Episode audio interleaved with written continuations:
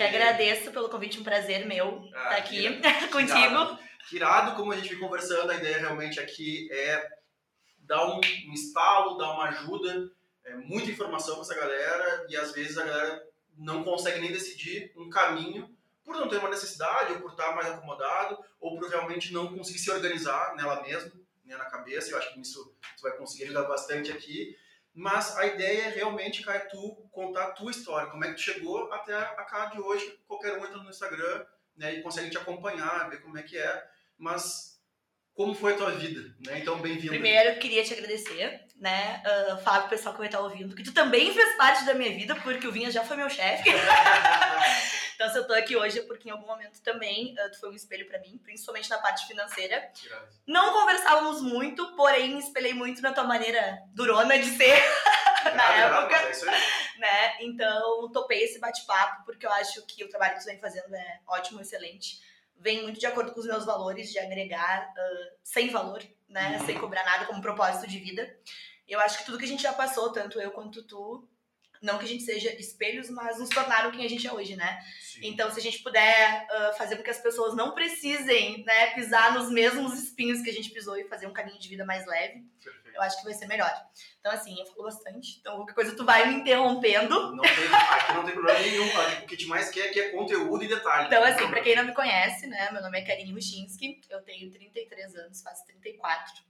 Vou contar um pouquinho da minha história de vida para todo mundo. Vamos lá. Uh, venho de uma família, né, onde nós somos três irmãos. Eu sou a irmã mais velha. Meu pai uh, era jogador de futebol e a minha mãe sempre foi funcionária pública, enfim.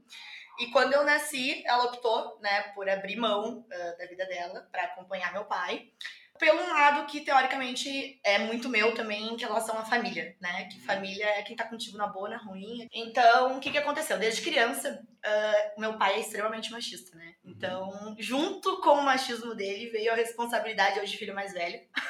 Sim, brasileiro, no Rio Grande do Sul, jogador de futebol, né? Não tem muito pra onde fugir. Então, assim, uh, e além disso, a primogênita era menina, para uhum. completar. E eu sempre fui muito questionadora desde criança né? Então eu tinha dois aninhos de idade, minha mãe falava que eu saía do restaurante e ia em todas as mesas me apresentando, falando meu nome e perguntando o nome das pessoas. Então eu sempre gostei muito de conversar. Comunicação já desde É, desde criança. Só que com isso, uh, desde criança também, meu pai sempre queria muito me podar, né? Porque menina não pode fazer isso. Menina não pode claro, fazer aquilo. Claro, claro, tu tem que te comportar. E eu tive vários marcos na minha infância, né? Primeiro, que eu nunca tive, eu sempre tive que me adaptar muito fácil né? Porque eu mudava de cidade de seis em seis meses. Então, ou era comunicativa. Isso pegou na tua fase de colégio também? Pegou até os meus oito anos. Então, assim, a minha infância inteira eu tinha que me adaptar muito fácil. Porque senão eu não tinha amigo, uhum. né? E isso me forçava a ser comunicativa. Perfeito. Então, eu precisava chegar na cidade, fazer novos amigos e me acostumar com essa questão de mudança o tempo inteiro, constante. Tu lembra se pegou, chegou a pegar no meio do ano, o Labarte, que veio aqui, que é da GT Capital, uhum. ele, o pai dele era bancário, e aí ele contou bastante coisa também sobre isso, e eu nem tinha me ligado. Eu pegava, na verdade, uh, meio do ano, né, troca de colégio, chegava já com todo mundo enturmado. enturmado, então assim, eu tinha que me forçar a ser comunicativa desde criança, uhum. né. Além disso, eu fui criada, né? O meu pai, depois de, de jogar bola, até os meus 10 anos de idade, foi essa, foi essa minha rotina, né? Ele virou dirigente de jogador, então eu sempre vivi no meio dessas pessoas. Porém, eu não podia fazer várias coisas que o meu irmão podia, porque eu era menina, né? Então, assim, um dos marcos para mim que eu falo do meu pai foi quando eu cheguei com uns 4 anos de idade, ele falou que eu não podia mais entrar em campo, né, com ele, porque eu já tava grande demais para entrar no vestiário, que aquilo lá não era lugar para mim. E eu fiquei, tu não tem noção, assim, a minha mãe contando, e eu lembro do sentimento que eu tive, né, de tipo, meu Deus, Como assim? o que eu mais admirava no meu pai eu não posso mais fazer, né? E hoje grande eu percebo que assim muito do que eu trabalho uh, vem do reconhecimento que eu via que ele tinha, né? De tipo de entrar no estádio e ser reconhecido pelo que ele fazia. Perfeito, né? perfeito. Então, eu tô dizendo pequenas coisas que me marcaram, que fizeram com que eu fosse hoje, né? Mas isso é uma, eu acho que eu, isso é uma grande sinal de maturidade, tu conseguir é. falar disso. E é isso exatamente que vai funcionar para os outros que vão nos ouvir. E fora isso, o que, que acontecia? Eu sempre me cobrei muito, né? Porque além de eu estar sempre mudando de cidade, eu tinha que ser uma pessoa muito organizada desde criança, né? Porque as minhas coisas estavam comigo independente do lugar que eu ia. Eu não tinha um espaço físico, né? Como a maioria das pessoas tem para se organizar. Então, essa minha cobrança de organização sempre veio comigo também devido à minha rotina. E até para agregar uh, tudo que a gente é hoje, né? Nada mais é do que tudo que a gente viveu A soma de tudo.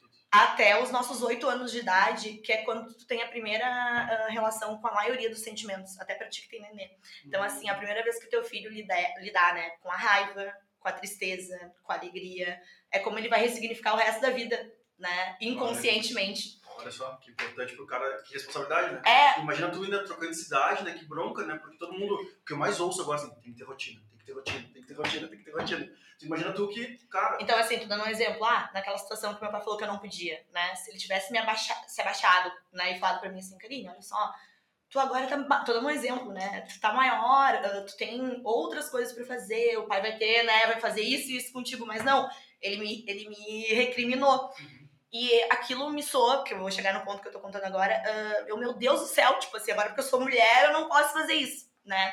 E devido à criação que meu pai me deu, me, me deu e eu ser a filha mais velha, ah, eu sempre me cobrei muito. qual é a diferença de idade de vocês pra gente saber, assim, só pra gente acompanhar depois na linha. né, Eu, eu, eu tinha eu, de idade dos meus irmãos, Uhum, diz? Isso. Ah, eu tinha eu, depois veio o Lucas, que tem uma- um ano e meio de diferença Ah, minha, então era assim, ele pode tudo, eu não posso nada, É, entendeu? é, exatamente, eu quero entender a. a- tá? Então, assim, eu sempre eu fui criada nisso, né? De tipo, tu é uma mais velha, tu tem que ter responsabilidade, tu tem que dar exemplo. E depois, dez anos depois, veio a Ju. Tá. Só que a Ju veio quando meu pai já não tava mais nessa rotina. Então Sim, ela sim, veio já- depois. Então ela é o meu oposto, assim. Tudo que eu sou, né, tipo, cética, assim, metódica, ela pegou a parte boa. Tudo que eu lutei, ela aproveita. É, porque daí já tem tudo, né? Até porque tu chega pra lá e dá um atalho pra ela. Diz, olha só, pode acalmar aqui, porque não precisa ser tanto. É. Eu já fui tanto. Então, o que, que aconteceu? Resumindo. ah, eu comecei a namorar, né, com 16. Ah, meu primeiro namorado, meu primeiro tudo, e meu pai linha dura, né? Só podia dormir em casa se é. Não, tipo, nem namorado. Eu só, o meu namorado, o meu ex-marido só foi dormir na minha casa quando eu era casada. Tá? Antes não tinha, Lá em casa é parecido. não tinha a vírgula, entendeu? Tua sorte é que teve um menino, né? Sim, sim, não. Minha irmã, minha irmã, a nossa casa da praia, até hoje, no quarto dela tem duas. Ela foi casada há 11 anos. Aham. Tem duas camas de solteiro. Não tem cama de casal. Até hoje. Então eu te- entendo. A minha irmã tem 32, isso. Então tinha uma diferença de 7 anos. É, e sempre foi isso. Na minha cama, meu quarto sempre teve cama de casal. No dela, Então, assim, por que que eu tô falando isso, né? Eu acho que muitas pessoas, a gente se prende a rótulos e principalmente a honrar pai e mãe, né? Então, assim, eu queria muito dar orgulho pro meu pai. Então, com 16 anos eu namorei, com 20 eu casei. uhum. Na igreja, de véu, grinalda, sem filho. Como é que foi tua história no colégio? Pra tu chegar assim, tu conheceu ele no colégio, como é que tu te, Ah, tu te lembra dos teus colégios? Ah, falando um pouco do colégio, então, né? Tipo, voltando, muda, se mudei, me mudei e tal. Quando eu voltei pra Porto Alegre, que daí eu tive residência fixa aqui, Ah, Os teus pais são de Porto Alegre. aham, são. Tá. Que daí quando meu pai parou de jogar, que eu tinha 10 anos, né? E daí nasceu a Ju, Uhum. eu tive que me adaptar com uma outra rotina, né? Uma rotina de ter rotina. Sim. E com isso eu senti, ah, toda a minha família sentiu, e eu acho que as pessoas também sentem isso, né? Porque a gente não estava acostumada com a rotina de estar sempre no mesmo lugar, de estar sempre no mesmo, com as mesmas pessoas, a gente estava sempre se mudando, né? Então eu acho que pessoas que são acostumadas com rotinas instáveis, quando vêm a ter uma rotina, começam a achar que tem algo errado. Concordo muito. Eu, Né? eu falo hoje, eu acho que a, a- a consequência maior de, de eu ter tantos sócios e tantos negócios é, na real, é não ter rotina. A minha rotina é estar aqui sentado contigo agora gravando, eu saio daqui, vou pra obra do bar, eu saio dali, vou pra uma reunião do aplicativo. Então, eu acho que isso me fez muito bem, assim, porque eu preciso ah, dessa constância de coisas diferentes, né? Uhum. Porque eu não consigo ter uma rotina habitual. Mas o que aconteceu? Ah, quando eu voltei pra cá, eu sempre nesse lado de comunicação, né? Fui do Grêmio do colégio, Ah, isso é legal, isso é legal. Eu gosto, eu gosto, eu fui dos Grêmios também. fui do Grêmio do colégio, ah, sempre defendi a bandeira de várias coisas. Eu sou muito, e a minha mãe sempre fala, né? Além de comunicativa, eu sou muito leal aos meus amigos, né? Então, desde o colégio, todos os rolos que eu me meti era sempre envolvendo, defendendo pessoas que não falavam ou coisas do gênero, né? Teve até uma época bem engraçada que. Engraçada agora é engraçada, né? Na É época isso não aí, foi. é isso aí, isso Ah, eu, logo que eu cheguei, ah, uma amiga minha, que eu fiz na época, ela. Eu vi, né? Na verdade, eu presenciei ela pegar uma coisa que não era dela Uhum. né? E eu fui chamada na diretoria porque eu tinha que entregar a minha amiga. E eu falei que eu não ia entregar, né? Que eu, eu falei, eu não, eu não falei, eu não vou, não vou entregar. E eu não entreguei, morri até o fim, com a verdade, quase tomei a culpa e não e não falei. Então, assim, essas pequenas coisas, por que que eu tô falando? São coisas que, pra gente ser diferenciado, ou pra gente defender uma bandeira de destaque, ou defender a tua opinião desde criança, né? Tu arca um ônus de defender os teus valores, né? Então, assim, várias vezes na minha infância, principalmente no colégio, enquanto eu estava no colégio, eu fui a chata, eu fui a que me achava mais do que as outras pessoas, porque eu falava o que eu pensava, né? É todo mundo que se posiciona, né? Então, assim, todo mundo que se posiciona vai tomar porrada uma hora na vida, uhum. né? E eu acho que a gente tem uh, essa mania desde quando a gente é criança. Quando tu é criança, tu tem a mania de... Tu tem que ser bonzinho, né? Uh, tu não tá sendo legal, porque tu tá. Ah, se o adulto fala, fica quieto. porque tu tá criticando, porque tu tá argumentando, né? Então eu acho que quanto mais a gente incentivar as crianças a falar o posicionamento delas, a explicar, eu acho que a gente vai ter menos adultos frustrados, né? E até pelo que a gente tava conversando também. Eu nunca usei droga. Uhum. Nunca, né? E eu acho que isso veio muito da minha opinião em relação à pessoa que eu era. Eu sabia quem eu era e eu sabia que eu não precisava entrar em grupinhos para agradar as pessoas. É, ou, é, exatamente, entrar nos grupos e para pertencer a certos grupos, daqui a pouco tinha que fazer o que eles faziam, senão tu não. não Exato, e eu acho que hoje, diferente da nossa cidade que a gente estava conversando, uh, a gente não tinha muito mimimi, né? É, o negócio era assim, ou tu vai ou tu não vai. Isso defende, né? Não, tipo assim, porque o, o, o, bullying, né, que hoje é muito famoso uhum. e tal, com certeza tem que tomar os cuidados, mas o colégio te defende, né? Então. Tipo assim, é, desde criança, irmão, como eu não, eu, eu era mais velha, eu não tinha quem me defendesse porque eu era sempre a mais nova uhum. de todas as tribos que eu entrava, bastava eu ser eu, uhum. né? Então, a minha infância no meu colégio, eu tenho excelentes amigos até hoje. Todos os meus amigos são amigos de infância e eu sempre digo isso assim, eu acho que tu que conhece uma pessoa, pergunta para ela quantos amigos de infância ou amigos antigos ela tem. Isso aí. Né? São esses aí que vão, é esses que aguentaram o rojão. Porque assim, ó, uma pessoa que não tem nenhum amigo de infância, algo tem errado. Eu concordo contigo muito. Com aquela pessoa né? Então, se tu olha para aquela pessoa e tu vê que ela realmente tem amigos, não amigos temporários que eu digo, né? Amigos de balada, amigo verdadeiro, assim. Tu já sabe muito da, da personalidade daquela pessoa, né? Então, a minha história no, no colégio, assim, uh, eu não tenho muitas, muitas mágoas ou muitas, meu Deus do céu, na época do colégio eu era diferente, não, eu era igual como eu era hoje, né?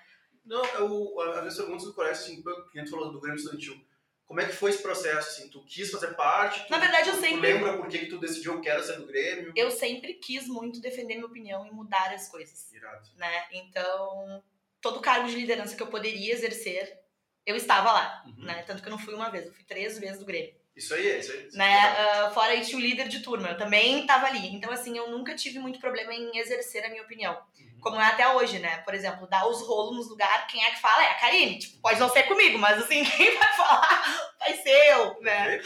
E eu acho que isso muito é muito de criação, né? Então, eu acho que até para as pessoas que estão se tornando pais agora, ou para as pessoas que têm a oportunidade de lidar com crianças, de estimular isso, né? Uhum. De a pessoa poder falar a opinião dela, da pessoa poder realmente argumentar o que ela acha correto. E em contrapartida, eu sempre tive muito isso dentro de mim, porque o meu pai era uma pessoa que ele me despertou entre essas o meu pior, porque eu não podia falar o que eu queria. E eu sempre fui desde criança muito questionadora, uhum. né? Porque ele tinha esse lado machista. Só que ao mesmo tempo ele era uma pessoa que, como qualquer pessoa, tem meu amor incondicional.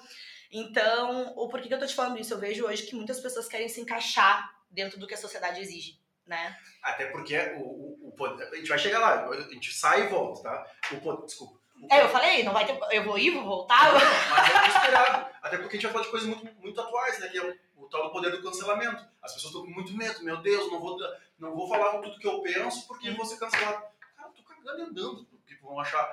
Óbvio que tem coisas que eu acredito que eu vou falar, eu só não posso é machucar as outras pessoas. Uhum. Agora, a minha opinião, se eu gosto lá, que nem eu, eu sou armamentista, sou um cara de direita, sou não sei o quê, cara, tu não, eu não posso ter vergonha de falar sobre isso. Claro que não. Né? Eu tenho que, mas o que eu exerço muito, tenho grandes amigos que são de esquerda, não desarmamentista, e a gente senta e conversa, até para eu entender o que, que ele entende, qual é o nosso meio termo sobre isso. Daqui a pouco ele se convence um pouco mais, eu me convenço um pouco mais, e assim eu acho que se cria a sociedade. E não como tu falou agora, né? De realmente as pessoas estão querem se encaixotar e querem ficar, e, né? E o medo da minha reputação, cara, você fica cuidando muito da, da tua reputação, ninguém vai cuidar de ti. O mundo não é um lugar legal. Se tu não te impor, não falar o que tu quer, não, não te expressar, tu vai acabar sendo uma pessoa que é, vai ser encaixotada. E, e tem duas coisas que eu acho que muito relevantes em relação a isso, tá? Uh, eu já te falei isso antes da gente começar a gravar também. Eu acho que nessa, nesse período de pandemia, tu pôde te mostrar muito para as pessoas um outro lado que as pessoas não conheciam do Vinhas, né? Sim. E o que que acontece? Uh, eu percebo que, assim, as pessoas não concordam como, como nós, assim. Tu vem de uma família que tu não concorda com algumas ideias, com algumas analogias, porém, todo mundo quer pertencer ao meio, né? Uhum. Eu não conheço uma pessoa que goste de ser repugnada. Não existe isso Não é de ser humano, né? É né? Todo mundo gosta de reconhecimento. Então, o que que aconteceu? Ah, na minha vida toda que eu tava te falando, eu comecei a namorar com 16 no colégio. Uhum. ah, e durante dos meus 16 até meus 20 anos, eu seguia as regras do meu pai, porque eu morava com ele, né? E, e eu sabia que ele tinha sonhos em relação a mim, né? Tanto que assim, eu casei com o Véu e Grinaldo com 20, eu me formei com 21 na minha primeira faculdade. E daí quando eu cheguei com 21, Depois a gente volta, tá? Pra, Aham. saber, pra saber o processo da faculdade. Vou explicar tudo, só vou uh, explicar Uhum. esse gatilho do Claro. porquê que eu. Uh, pra todo mundo entender um pouquinho do porquê que eu penso assim dessa maneira hoje, né? E daí quando eu cheguei com 21, eu morava uh, sozinha na minha casa. 21 anos, tipo, eu olho hoje, tipo, as pessoas com 21, sabe? Não sabe nem. Uh, eu era casada na igreja, enquanto minhas amigas estavam tudo fazendo festa. Sim, sim. uh, porque eu queria me encaixar no padrão do meu pai de tipo assim, ó, te entreguei tudo que tu tinha de sonho pra mim, né? Sim, sou a menina Tá recata- tudo certo. Sou a menina recatada do lado. tá tudo certo, entendeu? Então, assim, tô formada, tenho meu dinheiro, tenho minha casa, tô casada. Joia, fiz meu papel, check em todos os, os, Os quesitos. os quesitos, né? Só que ao mesmo tempo eu tinha uma tristeza muito grande dentro de mim. E eu acho que esse é um gatilho principal, assim, das pessoas. É aprender a se ouvir, né? Eu acho que a tristeza, ah, por exemplo, tu gosta de te sentir triste? Óbvio que não. Deveria. Eu sempre falo isso, porque, assim, ó, quando teu filho tá com febre, tu concorda que a única maneira de tu saber que tem algo no sistema dele imunológico que tem alguma coisa errada, e daí tu vai medicar. Uhum. Quando a gente tá triste, não tem um botãozinho que a gente aperta assim e sai um relatório. É a única maneira que o nosso corpo tem de nos gritar que algo tá desajustado com aquilo que a gente acredita ser certo, né? Tá. Só que o problema é o que as pessoas fazem com a tristeza. Né? A tristeza ela pode ser uma alavanca enorme na tua vida de tu ajustar as coisas muito rápido, mas tu tem que aprender a te ouvir. E hoje as pessoas não se ouvem, né? As pessoas se sentem tristes e daí desenvolvem doenças, ansiedade, depressão e não resolvem o que precisa ser resolvido. Perfeito. Agora, no momento que tu te ouve, que tem algo errado e tu vira a chave, as coisas mudam, né? contigo. E isso aconteceu comigo, assim, eu comecei a me ouvir muito e eu sabia, mas cara, tem alguma coisa errada. Porque assim, eu cumpri com todos o meu, meu, meu papel com meu pai, eu tô casada e eu não tô feliz. Né? Ah, e daí eu comecei num processo de, de autoconhecimento mesmo, de me ouvir, né? De independente do que meu pai esperava pra mim, da minha mãe, o que, que eu queria pra mim. Tu tinha algum acompanhamento ou tu foi autodidata? Não, eu fui. ponto? Até então eu não tinha ajuda. Eu sempre queria ajudar as pessoas. Eu achava que o problema era eu, né? Então, assim, eu mandei meu ex-marido pro psicólogo, Ah, todo mundo, menos eu, né? E daí, eu, ah, nessa época, eu comecei a conhecer um pouco do que eu trabalho hoje. Que é ah, neurolinguística, que é PNL, que depois eu falo um pouquinho mais sobre isso, Irado, mas só pra fazer um, um gatilho do que eu fiz, né? E daí, nessa época, eu falei, cara, não tá legal, né? Ah, e daí, nisso, eu já tinha enfrentado várias coisas, assim, porque eu tinha me formado em, em comunicação, eu trabalhava numa produtora de evento, que foi onde eu te conheci, trabalhava antes com o Vini, e a mesma coisa, assim, né? Ah, meu pai, lugar de mulher não é na noite, trabalhando em balada até seis da manhã. Quem é o, ca- o cara que vai casar contigo, tu trabalha. né? E é pensamentos que exigiam Claro, claro sim, claro sobre sim. isso. Claro. A ponto de eu chegar ah, a passar num concurso ah, pra ser bancária, Uhum. né? Fui bancária e que daí foi quando me deu esse start. Eu, trancada dentro de um escritório, batendo ponto, né? Todo dia, das nove da manhã até as seis da tarde. Aquela rotina aqui. Ou seja, eu tava cumprindo todos os, os pré-requisitos de, De todo mundo, De novo. de novo, Uhum. E eu não tava feliz. E então eu tive esse gatilho assim de tipo, não, eu vou mudar, vou começar a fazer o que eu gosto, né? Em paralelo a tudo isso, eu sou formada hoje em três faculdades, tenho pós, né? Eu sempre fui empreendedora, desde criança, que era o que eu amava. Então, assim, ah, a minha mãe, ela vendia roupa de sacola, né? Então eu saía com ela pequenininha, assim, tipo, de dois, três anos, e como a gente grava as coisas, né? Saía com as roupas de sacola e ela sempre falava pra mim assim, a gente só vai voltar quando eu vender tudo. Mas que a, a determinação, né? vai É, e eu sabia que eu era simpática, né? Que eu podia ajudar ela. Então, assim, as pessoas, ela fala até hoje, as pessoas compram, até me emociono quando eu lembro, assim, porque eu lembrava do, do senho, assim, no braço dela, sabe? Uhum. Tipo, eu não queria que ela ficasse carregando aquele peso, né? Uh, tô chorando porque é uma coisa que me emociona de lembrar. Faz parte. E. Não, e daí eu falei assim, uh, eu não queria que ela passasse por isso, sabe? Então eu sabia que se eu me esforçasse, se eu fosse comunicativa e tal, as pessoas compravam mais rápido e elas esvaziavam mal e não carregavam aquilo. Então tu percebe que tu começa desde criança a ter gatilhos, assim, né? De tipo assim, pela dor. De tipo, se a dor é tua ou a dor de, de alguém que tu gosta e tu puder podar, tu vai crescer, né? Então, desde criança, sempre tive muito isso, assim, de relação com as outras pessoas, de injustiça, de justiça e de ser empreendedora. Então, durante todo esse processo em paralelo, eu vendia polvo quando eu era criança, na rua da minha avó, para ganhar dinheiro. E eu sempre vendi roupa, né? O exemplo da minha mãe eu continuei claro, fazendo em paralelo. Tanto da roupa quanto da determinação, senão não teria três faculdades, não teria Exato. Tal, e daí, quando chegou, assim, nesse ponto da minha, da minha vida, eu percebi que eu tava só fugindo, né? Da minha própria vida pra agradar as outras pessoas. Tá, peraí. Agora a gente volta pra uhum. Karine bancária. É, tá. lá. Então, assim, voltando aonde eu parei, que foi o ponto-chave que eu resolvi mudar de profissão. Eu tava casada. Ah, tá. Eu, eu te fiz essa pergunta, mas aí eu parei, uhum. não sei se faz sentido ou não, mas eu tava casada ainda. Sim, tá. eu tava casada, concursada no banco, trabalhando com horário fixo. Uhum saía do banco às seis da tarde. Entre aspas, a vida é perfeita, né? A, a, a, Exatamente. A desenhada pela sociedade. 21 anos, as minhas amigas tudo morando com os pais. Sim. Eu numa, num sobrado, todo de porcelanato, uma casa de boneca. Além disso, né? Eu saía às seis horas da tarde e eu ia vender mala. Eu ia vender roupa de mala na casa das minhas clientes, porque eu sempre queria mais, né? E eu acho que isso é uma coisa que foi muito sempre minha, assim. Eu, eu nunca me contentei com o que eu tinha. E as pessoas falam, ai, Karine, tu, tu quer sempre mais. Claro que eu quero, eu quero sempre mais. Porque eu acho que a gente tá em constante evolução. E é engraçado, as pessoas não entendem que não é pelo dinheiro, né? Não, e eu digo, não é pelo dinheiro. É. Eu quero mais, é entendeu? O dia que eu parar, eu pode me enterrar, não precisa estar viva. É né? E as pessoas não entendem, as pessoas não faz tanto. Porque eu quero fazer tanto, tenho vontade. E eu gosto, então assim, eu saía às seis da tarde do, do banco e eu ia vender roupa de mala. Daí eu carregava 13 malas no carro, né? E, e carrega a mala e bota a mala. Eu chegava duas horas da manhã Uh, tipo, sempre assim, duas da manhã de tanto vender roupa até fazer todas as minhas coisas, nove da manhã no banco de novo.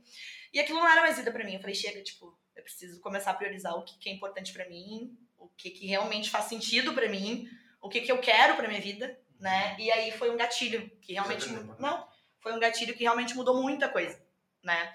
Então, falando um pouquinho antes desse gatilho, das mudanças que eu tive para sanar as perguntas que tu me fez em relação à, à rotina e faculdade, né? durante esse período eu não tinha consciência, uhum. né? Eu queria fazer mais, mas não era um mais para mim. Tá. Era um mais para os outros. Perfeito. Né? De ser reconhecida, de ser admirada, de o meu pai olhar para mim e falar: "Nossa, minha filha ela é foda". Né?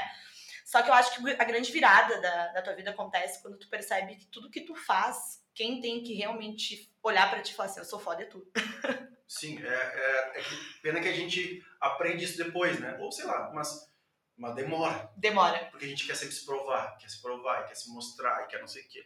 Concordo, é, é muito bonita a tua história assim, até, até aqui e, e é realmente, me vejo em vários momentos também, assim, né, de, cara, tem que, tem que fazer. E daí, fazer. É, acho que ninguém nem sabe muito minha história, eu não conto muito para as pessoas. Né? Tô contando contigo porque eu me senti à vontade de contar, mas eu sou. eu, eu não, não conto para muito para as pessoas porque eu acho que as pessoas também elas elas têm muito esse discurso, às vezes, do vitimismo, né? Quando tu começa a contar, ah, ela tá se fazendo de coitadinha. Então, eu não falo muito sobre isso. E as conversas que eu tô tendo aqui, elas estão sendo sempre assim.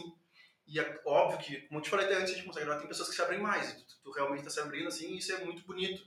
Porque eu enxergo realmente a maturidade. Quando tu consegue falar dos teus defeitos.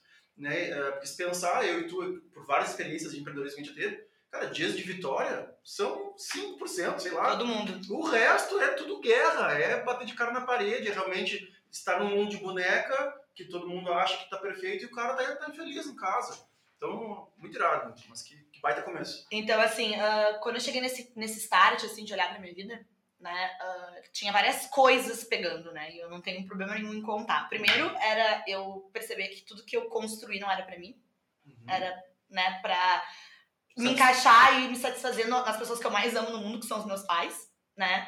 Mas eu também sabia que eles queriam me ver feliz, uhum. acima de tudo. E daí eu, eu resolvi, falei, chega, tipo, eu vou mudar tudo, né? E eu sempre, e, agora eu vou falar de um outro ponto que eu acho que é muito importante até, que é uma das coisas que eu mais falo no meu Insta. A pessoa que tu resolve casar. Na época, quando eu casei, eu era muito nova, né? E a gente muda muito. E existe uma coisa que são valores, né? Que nada mais é do que o que? A maneira que tu pensa, mas a maneira que tu age gera o que tu acredita ser certo, Uhum. né? Então, por exemplo, tu é uma pessoa que eu já sei que tu é extremamente organizada. Tu imagina como seria a tua vida casado com uma desorganizada. É, seria, Seria um caos, difícil. né? Então, assim, quando as pessoas falam, ah, os opostos se atraem, não. pra mim, eu não concordo em nada com isso. Podem se atrair, mas vão se repelir muito rápido. É, ou vão ser muito, vai, vai ser- vão ser pessoas aí, entra um pouco da minha religião, mas é, ou pessoas muito evoluídas que vão conseguir realmente conversar e se alinhar. Se não, vai dar briga. Tudo bem, tu pode até conversar e se alinhar, mas tu concorda comigo que assim, ó, quando tu vai te juntar com uma pessoa, até porque eu acho que o espírito eu também sou, assim, de, Uhum. de, de energia, né, de acreditar. Ah, é pra tu ser mais do que tu já é sozinho. Com certeza, Né? com certeza. Então, assim, ah, o porquê tu vai entrar num conflito que. Uma coisa é tu entrar pra aceitar e respeitar. Né? Outra é tu querer mudar incessantemente pra pessoa ser igual a ti. Não existe, não, tem sentido. Não tem sentido nenhum. E se tu for pegar, que eu tava conversando com as minhas amigas, assim, tu vai num bar, quantos casais de fato tu admira? Que estão juntos. Com certeza, concordo contigo. Mas é também o fato da sociedade, né? Tipo assim, tá, tu casou, e aí tu, não, não vai separar. Por mais que tenha se a mulher tenha conseguido o seu espaço, claro que tem muita luta pela frente ainda, mas ainda tem esse sistema, tipo, ah, não, não vou me separar porque não... E outra, é o que eu falo pra todo mundo, assim, eu defendo muito a independência da mulher. Porém, eu, eu concordo e eu falo, quando as, as mulheres falam "Ai, que a gente é machista, eu falo, não, eu não sou machista. A sociedade é. então, assim, ó, não adianta eu falo pra ela, mais empoderada, ah, tipo assim, eu trabalho, eu pago minhas contas, ninguém divide nada comigo. E eu acho que ser mulher é tu aceitar que tu vive numa sociedade machista. Porque enquanto tu bate de frente, tu só perde, né? Então eu falo assim, a mulher inteligente não é aquela que fala assim, ó, ah, tu vai fazer isso ou eu vou fazer aquilo. Não, é aquela que aprende, entre aspas, a miar pro seu dono, a fingir que ele tá mandando e tá tudo certo, entendeu? Então, assim, ah, quando eu cheguei nessa, nessa fase da minha vida, dos 23, eu falei, chega, eu vou mudar tudo, né? E eu. Ainda sozinha, sem, sem ajuda de ter psicólogo. Não, eu não tinha. Eu não tinha. Quando eu tomei as decisões, eu não tinha feito ajuda nenhuma. Todo mundo tinha ajuda, menos eu, né? E daí. A rainha da porra toda, né? Então ah, eu, eu me sustento. Não, tipo assim, vou lá, tu tem que, tu tem que ir, te inscrevi, foi né? E daí eu cheguei na decisão e falei assim, chega, isso aqui não é pra mim, né? Só que sempre, eu sempre tive uma coisa que é uma coisa muito da minha família, assim. Meu pai sempre falou pra mim, Karine, se tu matar uma pessoa na rua, a primeira pessoa que tu tem que vir é pra mim. Eu e tu, a gente vai se entender em casa depois. Uhum. Mas, tipo assim, eu vou sempre, tipo, te defender, né? Então eu sempre fui muito segura, assim, das coisas que eu decidia. Porque inconscientemente eu sabia que meu pai ia estar sempre ali pra me ajudar. Sim, sim. É, Né? isso, que, é- isso que é bonito da relação, né? Claro que tem os problemas do machismo né, e tal, mas é o jeito também de. de É aquela proteção. É porque, na verdade, eu acho, né, acho, que o jeito machista dele dizer não entra no vestiário era pra te proteger. É óbvio. Hoje, Entendeu? eu, era isso, esse gatilho que eu ia falar agora. Ah, todas as mulheres que eu conheço, eu sempre falo assim pra elas.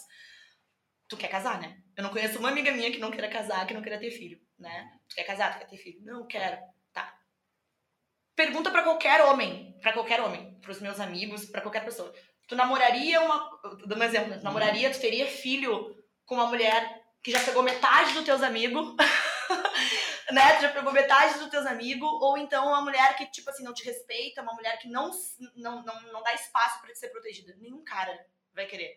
E eu sempre falo, não é machismo, é a, a natureza ensina. O leão, ele é o rei da selva. Tem várias leoas, né? Então, assim, não adianta tu, tu ir contra um sistema, né?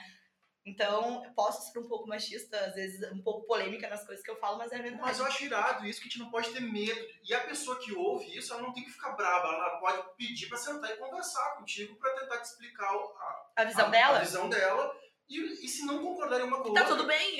cara, vive a tua vida que eu vou viver a minha e ponto final. Mas não pode. O que eu, o que eu venho trabalhando Uhum. muito é exatamente isso. Cara, essa é a minha opinião. Eu não tô te afetando, eu não tô te obrigando a ser igual a mim. E daí o que eu falo, é, é, eu, eu toquei nesse assunto porque daí chega num contraponto da minha vida, né? Quando eu resolvi me separar, ah, o meu ex-marido, no caso, a gente se dá muito bem hoje, a gente é amigo, só que assim, ele é o meu oposto, sabe? Enquanto, exemplo, eu quero sempre mais, eu trabalho das 11 às 11, pra ele, ganhar mil reais por mês e trabalhar das 6 às 6, e todo fim de semana pra, tipo, uma praia aqui do sul, Uhum. tá tudo bem.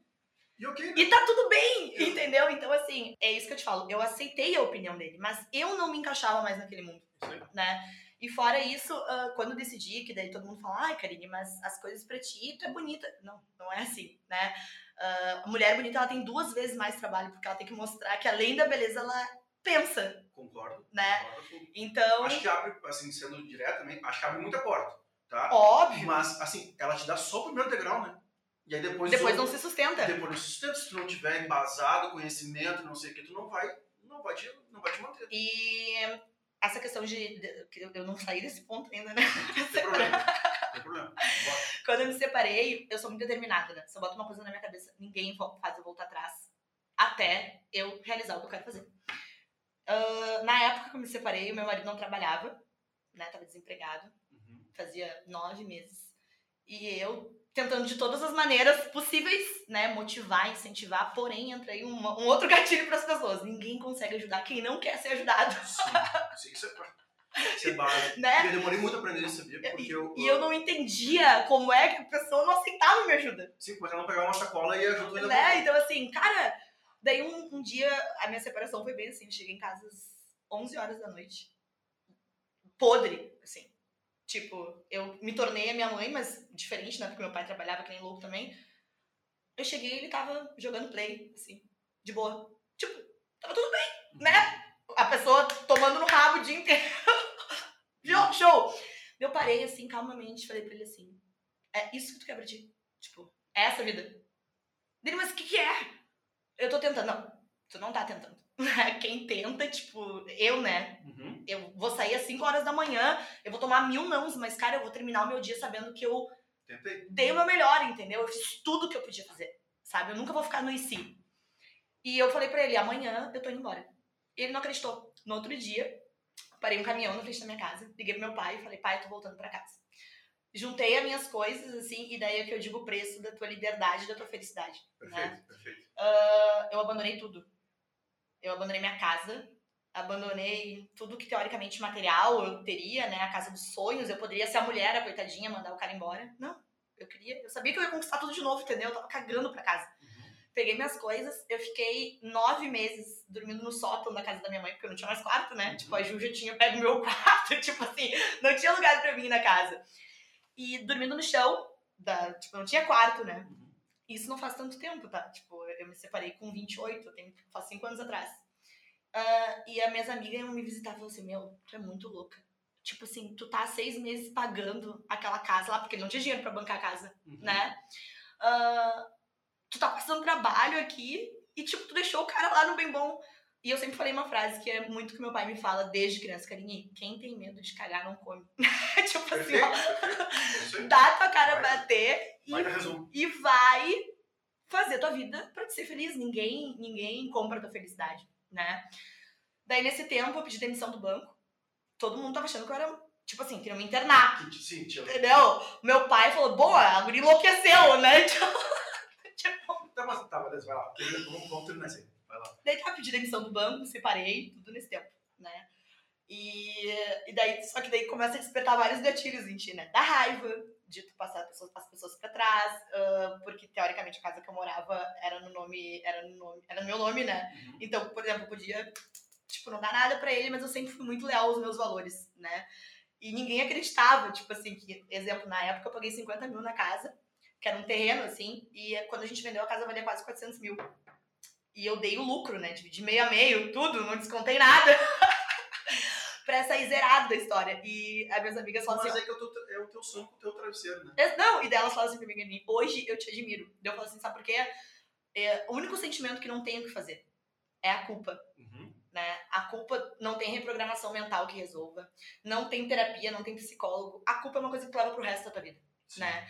E isso foi uma coisa que eu sempre aprendi desde criança. Meu pai falou, Karine, independente do- das decisões que tu tomar, nunca carrega a culpa de tu ter podido ser melhor ou de tu ter não feito mal pra alguém, né?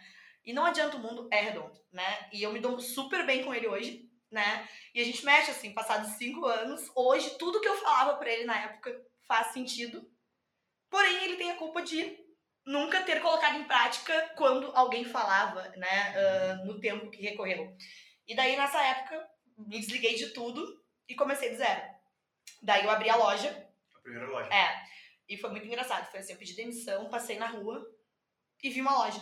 As faculdades vieram antes ou depois? Eu fiz a, eu me formei em, ah, em comunicação Uhum. com 20, né? Daí depois que eu me formei em comunicação, eu fui fazer marketing. Por quê? Eu tava casada. Por quê? Porque era uma complementação do meu trabalho, né? Eu trabalhava na época ah, contigo ali em agência Uhum. de festas e eu senti, eu sempre tive essa necessidade muito grande de aprender. Eu gosto de estar sempre aprendendo, né? Eu nunca parei de estudar, na verdade. Então, ah, é uma coisa muito minha, assim. E meu pai sempre me falou, carinho e conhecimento ninguém te tira. Isso é verdade. Sim. Então, assim, ó, tu bom. pode quebrar, tu pode voltar, tu pode começar tudo do zero, tudo que tu sabe, ninguém nunca vai te tirar, né? Carro vai, carro vem, Uhum. casa vai, casa vem, entendeu? Então, eu peguei e fiz aí comunicação, né? Depois eu fiz marketing, daí depois eu fiz pós Uhum. de marketing de moda, quando eu me separei, porque eu queria abrir Ah, a loja, né? E eu queria aprender. Daí eu comecei a faculdade de Direito e não terminei, porque eu não me vi Sim. muito Uhum. né? E daí eu comecei a fazer a faculdade do que eu faço hoje. Tá. Agora, mais pertinho. E foi isso, assim. Daí na época, ah, quando deu toda essa reviravolta, né? Todo mundo falando, carinha, tu tá muito louca. E daí eu fui procurar ajuda, né? Eu falei, não. Primeira vez, vou ir no lugar, né? E daí foi muito engraçado, porque o lugar que eu fui era o lugar que eu ia ah, marcar sempre pro Rafael, que foi meu ex, né? Eu falava assim, moço, tu tem que conseguir um encaixe pra ele. E daí eu ia lá, marcava o horário e ele não aparecia. Daí eu ia voltar. Daí quando eu cheguei, ela falou assim, ah, é pro Rafael? Daí Eu falei, não, é pra mim. Daí a mulher parou assim e falou assim, nossa, primeira vez que tu vem aqui. Marcar pra ti mesmo. E eu sempre fui uma pessoa de deixar sempre ah, as coisas pra mim em segundo plano, né? Sim. Sempre. Então, tipo assim, sempre era todo mundo, depois eu, Uhum. né? Porque eu achava feio, tipo assim, imagina, vou ficar pensando em mim e não pensei nos outros. É, e também, eu, aí, falando, tô falando de mim. E a gente tem uma dificuldade em admitir a fraqueza. Muito. Né? Tipo assim, então, cara, eu não preciso, eu sou forte, eu aguento, eu aguento, eu aguento. Aí tem dias que eu não consigo nem respirar. É muito assim. E agora eu peguei meu telefone e minhas amigas falaram assim, Karine, tá tudo bem, eu sei que tu não fala muito, porque elas me viram ontem, eu tava puta, né? A gente não fala, eu odeio falar Uhum. pras pessoas como eu tô me sentindo, né? Sim. Mas Tu também enfim, sente isso? Muito. Ah, falou, tem dias que eu assim, eu tô sem ar, assim, sabe? Porque, eu, cara, não, pode, deixa comigo, deixa comigo, eu resolvo, eu faço, eu acalmo, eu vou, brigo, né? Também sou, cara, mesma característica, assim, eu defendo os outros, eu tô na frente, eu enfio a mão na cara dos caras, não sei o que, parará, o sócio com o outro sócio, mas eu sempre tentando fazer o bem, assim, sabe? Eu- Um dos meus sócios, que não, não tem por que falar nome, mas eh, ele tem uma leitura, assim, ele me acalmou, assim, sabe? Isso faz muitos anos que ele falou uma frase, cara, tem que ter um sócio que tá nos defendendo. E esse cara é o Vinhas, entendeu? Tipo, por uma, errando, né? No característica errando. Quando eu dei umas mijadas que não precisava ter dado, quando não sei o quê. Mas é que eu tava até o final do negócio. Eu tava até lá protege, tentando proteger o nosso negócio. Mas a forma que eu fiz foi muito mais forte do que precisava ter feito. Mas é o meu jeito, aí também não tem muito o que fazer. É, mas é que eu acho que é, é muito do líder isso, né? É, exato. Da pessoa que toma a linha de frente pelas outras, né? E daí minhas amigas sempre falam, ou as pessoas que eu me relaciono falam assim, é que tu não deixa. Eu falo, sim, porque até tu pensar, eu já me levantei, já peguei café, sentei, tu tá pensando, entendeu? Não tem como. Então, pela primeira vez eu resolvi olhar pra mim, Perfeito. né? Eu olhei pra mim, eu, eu fui. Eu não fui, sinceramente, eu não fui em muitas ah, sessões, porque eu sou uma pessoa que sou muito prática, Uhum. né? E eu gosto das coisas muito objetivas, assim. Eu não tenho muito tempo, eu, né, na minha rotina, de ficar falando muito sobre problema, sabe? Eu sou uma pessoa que eu gosto mais de, tipo, tá, o problema é esse, então Vamos vamos resolver. fazer isso, né?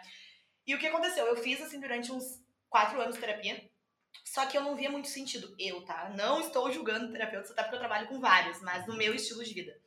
Ah, eu não via muito sentido, eu, pelo que eu lia, porque eu sempre estudei muito, né? E com o que eu trabalho hoje, eu já estudava há 12 anos atrás. Eu estudava, tipo, de- eu desde os meus 21 eu lia muito, fazia cursos em paralelos, né? E pra mim não, eu não via muito sentido de eu sentar e eu ficar contando pra uma pessoa o que eu vivi ou o que me incomodava, porque 98% da nossa cabeça ela é inconsciente, a gente não pensa, né? Então, por exemplo, tu pensa pra escovar os dentes, Não, tu pensa pra dirigir, automático. da mesma maneira, quando tu te irrita, quando tu faz um comportamento errado, tu não pensa. Uhum. Porque se tu pensasse, tu não faria. É, conseguiu Né? antecipar os gatilhos. do Então, assim, o que, que acontece? Não fazia sentido pra mim, no meu mundo, de novo, né? Eu sentar e eu ficar contando pra uma pessoa o que eu fazia, porque eu não ia entender, Uhum. né? E daí eu comecei, através desse processo, e por isso que eu chego sempre à conclusão que tudo que tu passa na tua vida tem um porquê. tudo que eu passei hoje eu não abro mão de nada, porque senão eu jamais teria chegado no que eu faço hoje. Perfeito. Sim. Né? É. E daí eu, eu não, tem alguma coisa errada. E daí eu comecei a estudar muito, ler muito. E daí uh, eu comecei a estudar a história do Walt Disney. Tá. né? E ele é um dos pioneiros uh, que trabalha com reprogramação neurolinguística, que nada mais é do que o quê? Daí remete a minha história de vida até para te entender um pouco. Tudo que tu é hoje, tu é tudo que tu vivenciou inconscientemente até teus 8 anos de idade. Vou te dar um exemplo. Se tu pedir dinheiro como homem pro teu pai, né, uh, comprar coisa que tu queria, e o teu pai o tempo inteiro te dizia não, tu vai ressignificar que o teu dinheiro é a tua liberdade. A probabilidade de tu te tornar uma pessoa no adulto, né, focada extremamente em dinheiro, em conquistar coisas, em adquirir coisas, em achar que a tua estabilidade financeira é sinônimo de felicidade é muito grande. Uhum. E isso não, tu não teve participação disso, né? Foi uma coisa que tu foi ensinado desde criança. Tu não tem agora. Exatamente, da mesma maneira como eu. Eu tinha todas as possibilidades do mundo de ser uma ananá, tipo, de estar em casa, Maria, e não trabalhar, porque o certo é esse, né? Sim, sim. No mundo que teoricamente quando eu nasci. Então, ele começou a dizer que assim, ele não via sentido em ele poder controlar tudo, em ele inclusive controlar sonhos, porque o negócio dele é um sonho para a maioria das pessoas, e ele não ter o poder de controlar a linha de pensamento dele. Ele achava isso sem lógica no mundo dele. E que então ele queria começar a entender um pouco como é que funcionava o processo de pensamento das pessoas, para ele ter controle sobre o que ele pensava. E daí entrou essa técnica, que é programação neurolinguística, que nada mais é do que o quê? É tu descobrir os teus gatilhos, o que que te move, o que que te impulsiona, o que que te trava, né? E tu conseguir, através desses gatilhos, inconscientemente, chegar nos pontos reais, assim, da tua vida que aconteceu isso, viver de novo e ressignificar de uma maneira diferente para realmente ter resultado. Então, quando eu conheci isso, eu fiquei, meu Deus, sabe? Porque realmente funciona, né? Uhum. E eu, eu fiquei apaixonada por isso. E eu queria muito poder mostrar para as pessoas que, tipo, elas não precisavam passar por esse processo doloroso de se autoconhecer, que não é tão, né, horrível isso. Sim, não esperar o tempo e realmente poder dar uma estudada e direcionar. o- Exato. E assim, eu acho que toda terapia é super válida, né? Eu trabalho com vários ah, psicólogos, terapeutas, psiquiatras em paralelo, né, com o negócio. E é um pouco diferente. Eles trabalham mais a tua origem, né? O porquê tu é quem tu é. Né? E com a, a reprogramação mental, com a neurolinguística, tu consegue saber quem tu é e dar uma alavancada pra frente. Perfeito. Não ficar o tempo inteiro só se entendendo Uhum. Mas agindo, né? Então eu acho que um complementa muito o outro. E eu comecei a estudar muito sobre isso, só que enquanto eu estudava eu precisava ganhar dinheiro, Tá. né? E daí eu abri, saí do banco, pedi demissão, que eu tava contando. Passei pela, por uma loja na rua, assim, e desde criança a minha mãe sempre me ensinou, uma- que depois eu fui descobrir que até era uma técnica de programação mental. Ah, tudo que, teoricamente, tu já acordou várias vezes dormindo, acreditando que teu sonho é real. Claro. Então, assim, na tua cabeça tu pode tudo. Né? Não existe um limitador de tipo, isso pode, isso não pode, né? E desde criança minha mãe sempre me ensinou, Karine, tu tem que rezar e fechar teu olho e imaginar o que tu mais quer incessantemente até acontecer. E quando eu me separei, ah, foi exatamente isso, assim, eu comecei a fechar meu olho e imaginar muito a minha loja, sabe? E um dia eu tô passando na rua e exatamente a escadaria que eu vi na minha cabeça, eu vi na, na loja, sabe? Eu falei, é ela. eu parei o carro, liguei pro meu pai e falei, eu achei a loja. E todo mundo, né? Essa guria tá muito louca. Daí fui lá, dei um peitaço, fui pra dentro de obra, tipo, porque eu também meto a mão na massa, não tô nem aí, né? Tipo, mandando nos pedreiros e meu pai o tempo inteiro tentando ainda me doutrinar. Você não olha pra mulher, e o que não é? Te cagar, tipo assim, ó, agora já era, né? perdeu a mão. gente. já tô aqui. Então, abri a primeira loja e ela deu um boom, assim. Só que na época, tipo, eu tinha 22 anos, né? Eu me deslumbrei, né? Abri a loja, ah, daí, tipo, abri a loja, comprei o carro do ano, daí, tipo, estourou o faturamento, ninguém imaginava, né? Que na época eu nem trabalhava com redes sociais ainda, de postar foto, enfim. Daí eu peguei e abri uma outra loja no shopping, só que assim, eu não tinha planejamento nenhum financeiro eu não tinha planejamento do buraco, eu acreditava muito em mim, sabe? Então, assim, acreditar muito em ti às vezes também. Não, vê que loucura, né? Porque o Godoy que sentou nessa mesma cadeira tu ontem aqui e, e a, a- a história do, da gestão financeira é a mesma. Criativo, ele é muito mais a parte de, de criação, porque ele é bom nisso. Tu na parte de fazer e a loja e a roupa que tá, tá na tua vida inteira, a roupa, Sim. né? E faz muito bem essa parte, mas a, como falta sempre ter um cara que uma pessoa que cuide disso. que faça gestão. E até porque assim, é muito difícil uh, tu encontrar uma pessoa que seja bom no lado criativo, no lado do marqueteiro, e uma pessoa que seja estrategista e financeiro. São extremos. São extremos, é, são extremos. Né? Eu, eu sou cara de fazer também, eu não sou cara de ficar Então, assim, uh, hoje eu aprendo isso, aprendi isso, né? Eu tenho que potencializar o que eu sou boa isso aí. e delegar o resto que eu não sou tão boa para outras pessoas fazerem. E daí a gente cresce. Né? É a história do colégio, né? Que antigamente. Ah, não, tá muito mal em matemática, força a matemática. Não, cara, você é bom em português, estuda a porra do português, não, sabe? Exatamente. Então, assim, uh, o que aconteceu? Num boom, assim, de dois anos, eu abri três lojas, né? Isso ainda casada com. Não, separada. Depois me separei. Uhum. Eu me separei e daí comecei esse processo. Abri as três lojas. E daí, quando eu cheguei nos meus 26 anos, nos meus. Uh, 26 anos, não, desculpa, eu me separei com 28. Uh, quando eu cheguei nos meus 30, dois anos depois. Eu olhei pra mim assim. Eu tava uh, morando num apartamento uh, que eu tinha, assim, decorado ele do jeito que eu queria, tudo que eu queria. Em meses, assim, eu fiz o apartamento. Eu tava com um carro, de novo, que eu queria muito, né? Eu tava com três lojas funcionando, porém, eu trabalhava todo dia, todo dia. Isso é bom para as pessoas entenderem ainda que empresário não é o cara que faz o que quer. Não. Ele, ele não, ele não vai para tirar férias em ele tem... Não, daí o que aconteceu? Eu trabalhava todo dia e eu, até meus 30, eu nunca tive fim de semana. Tá. Eu trabalhava sábado e domingo em loja, né? Shopping. De cara, eu cheguei com meus 30 e eu olhei assim e falei, meu, eu cheguei nos meus 30 anos, eu fui casada só com um cara, o cara que eu perdi minha virgindade, o cara que eu fiz tudo, né? Eu trabalho que nem uma condenada, que nem uma, tipo assim, uma cadela, literalmente. Tá. E três pontinhos, né? E daí nos 30 me marcou muito, assim, porque. Uh, remetendo, né? Foi dois pontos. No colégio, no último ano do colégio, teve uma viagem de todas as minhas amigas do colégio, meu pai não deixou eu ir. Porque uh, era loucurada ir pra Porto Seguro.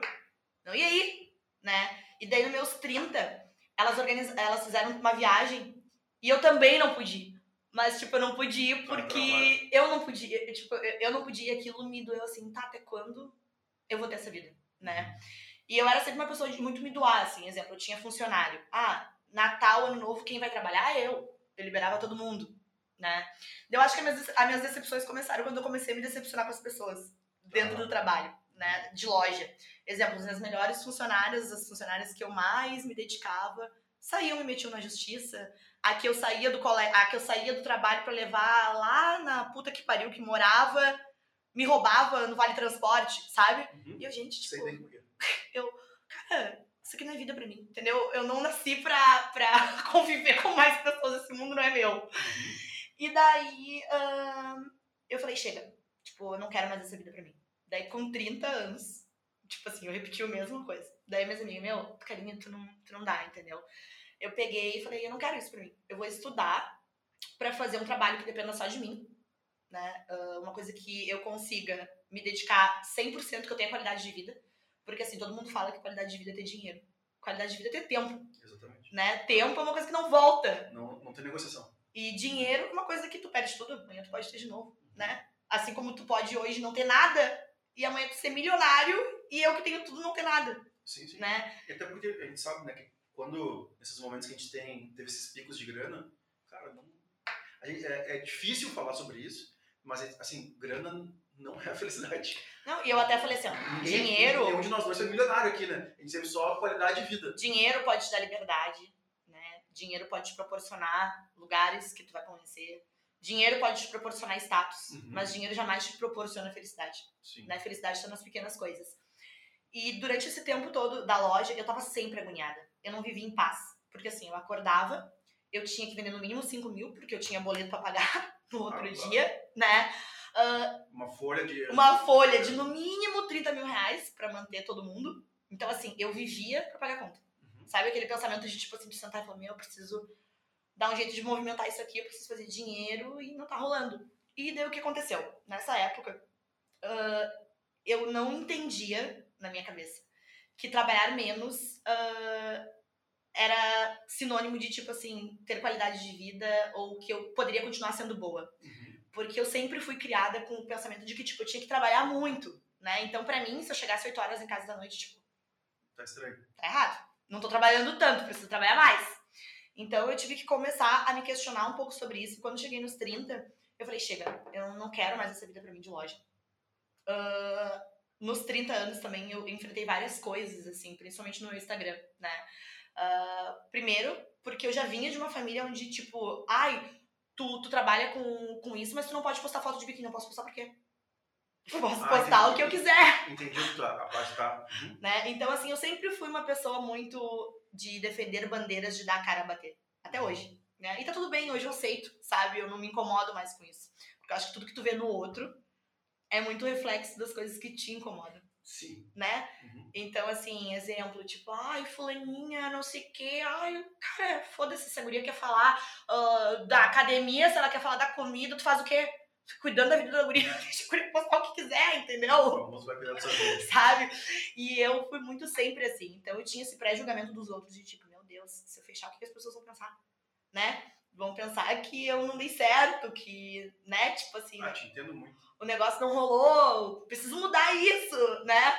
E até se não der certo, beleza, fechei mesmo, cara. Exato. Não. Não, daí o que aconteceu? Daí hoje, né, eu falo, meu Deus, em três anos eu mudei tanto, né?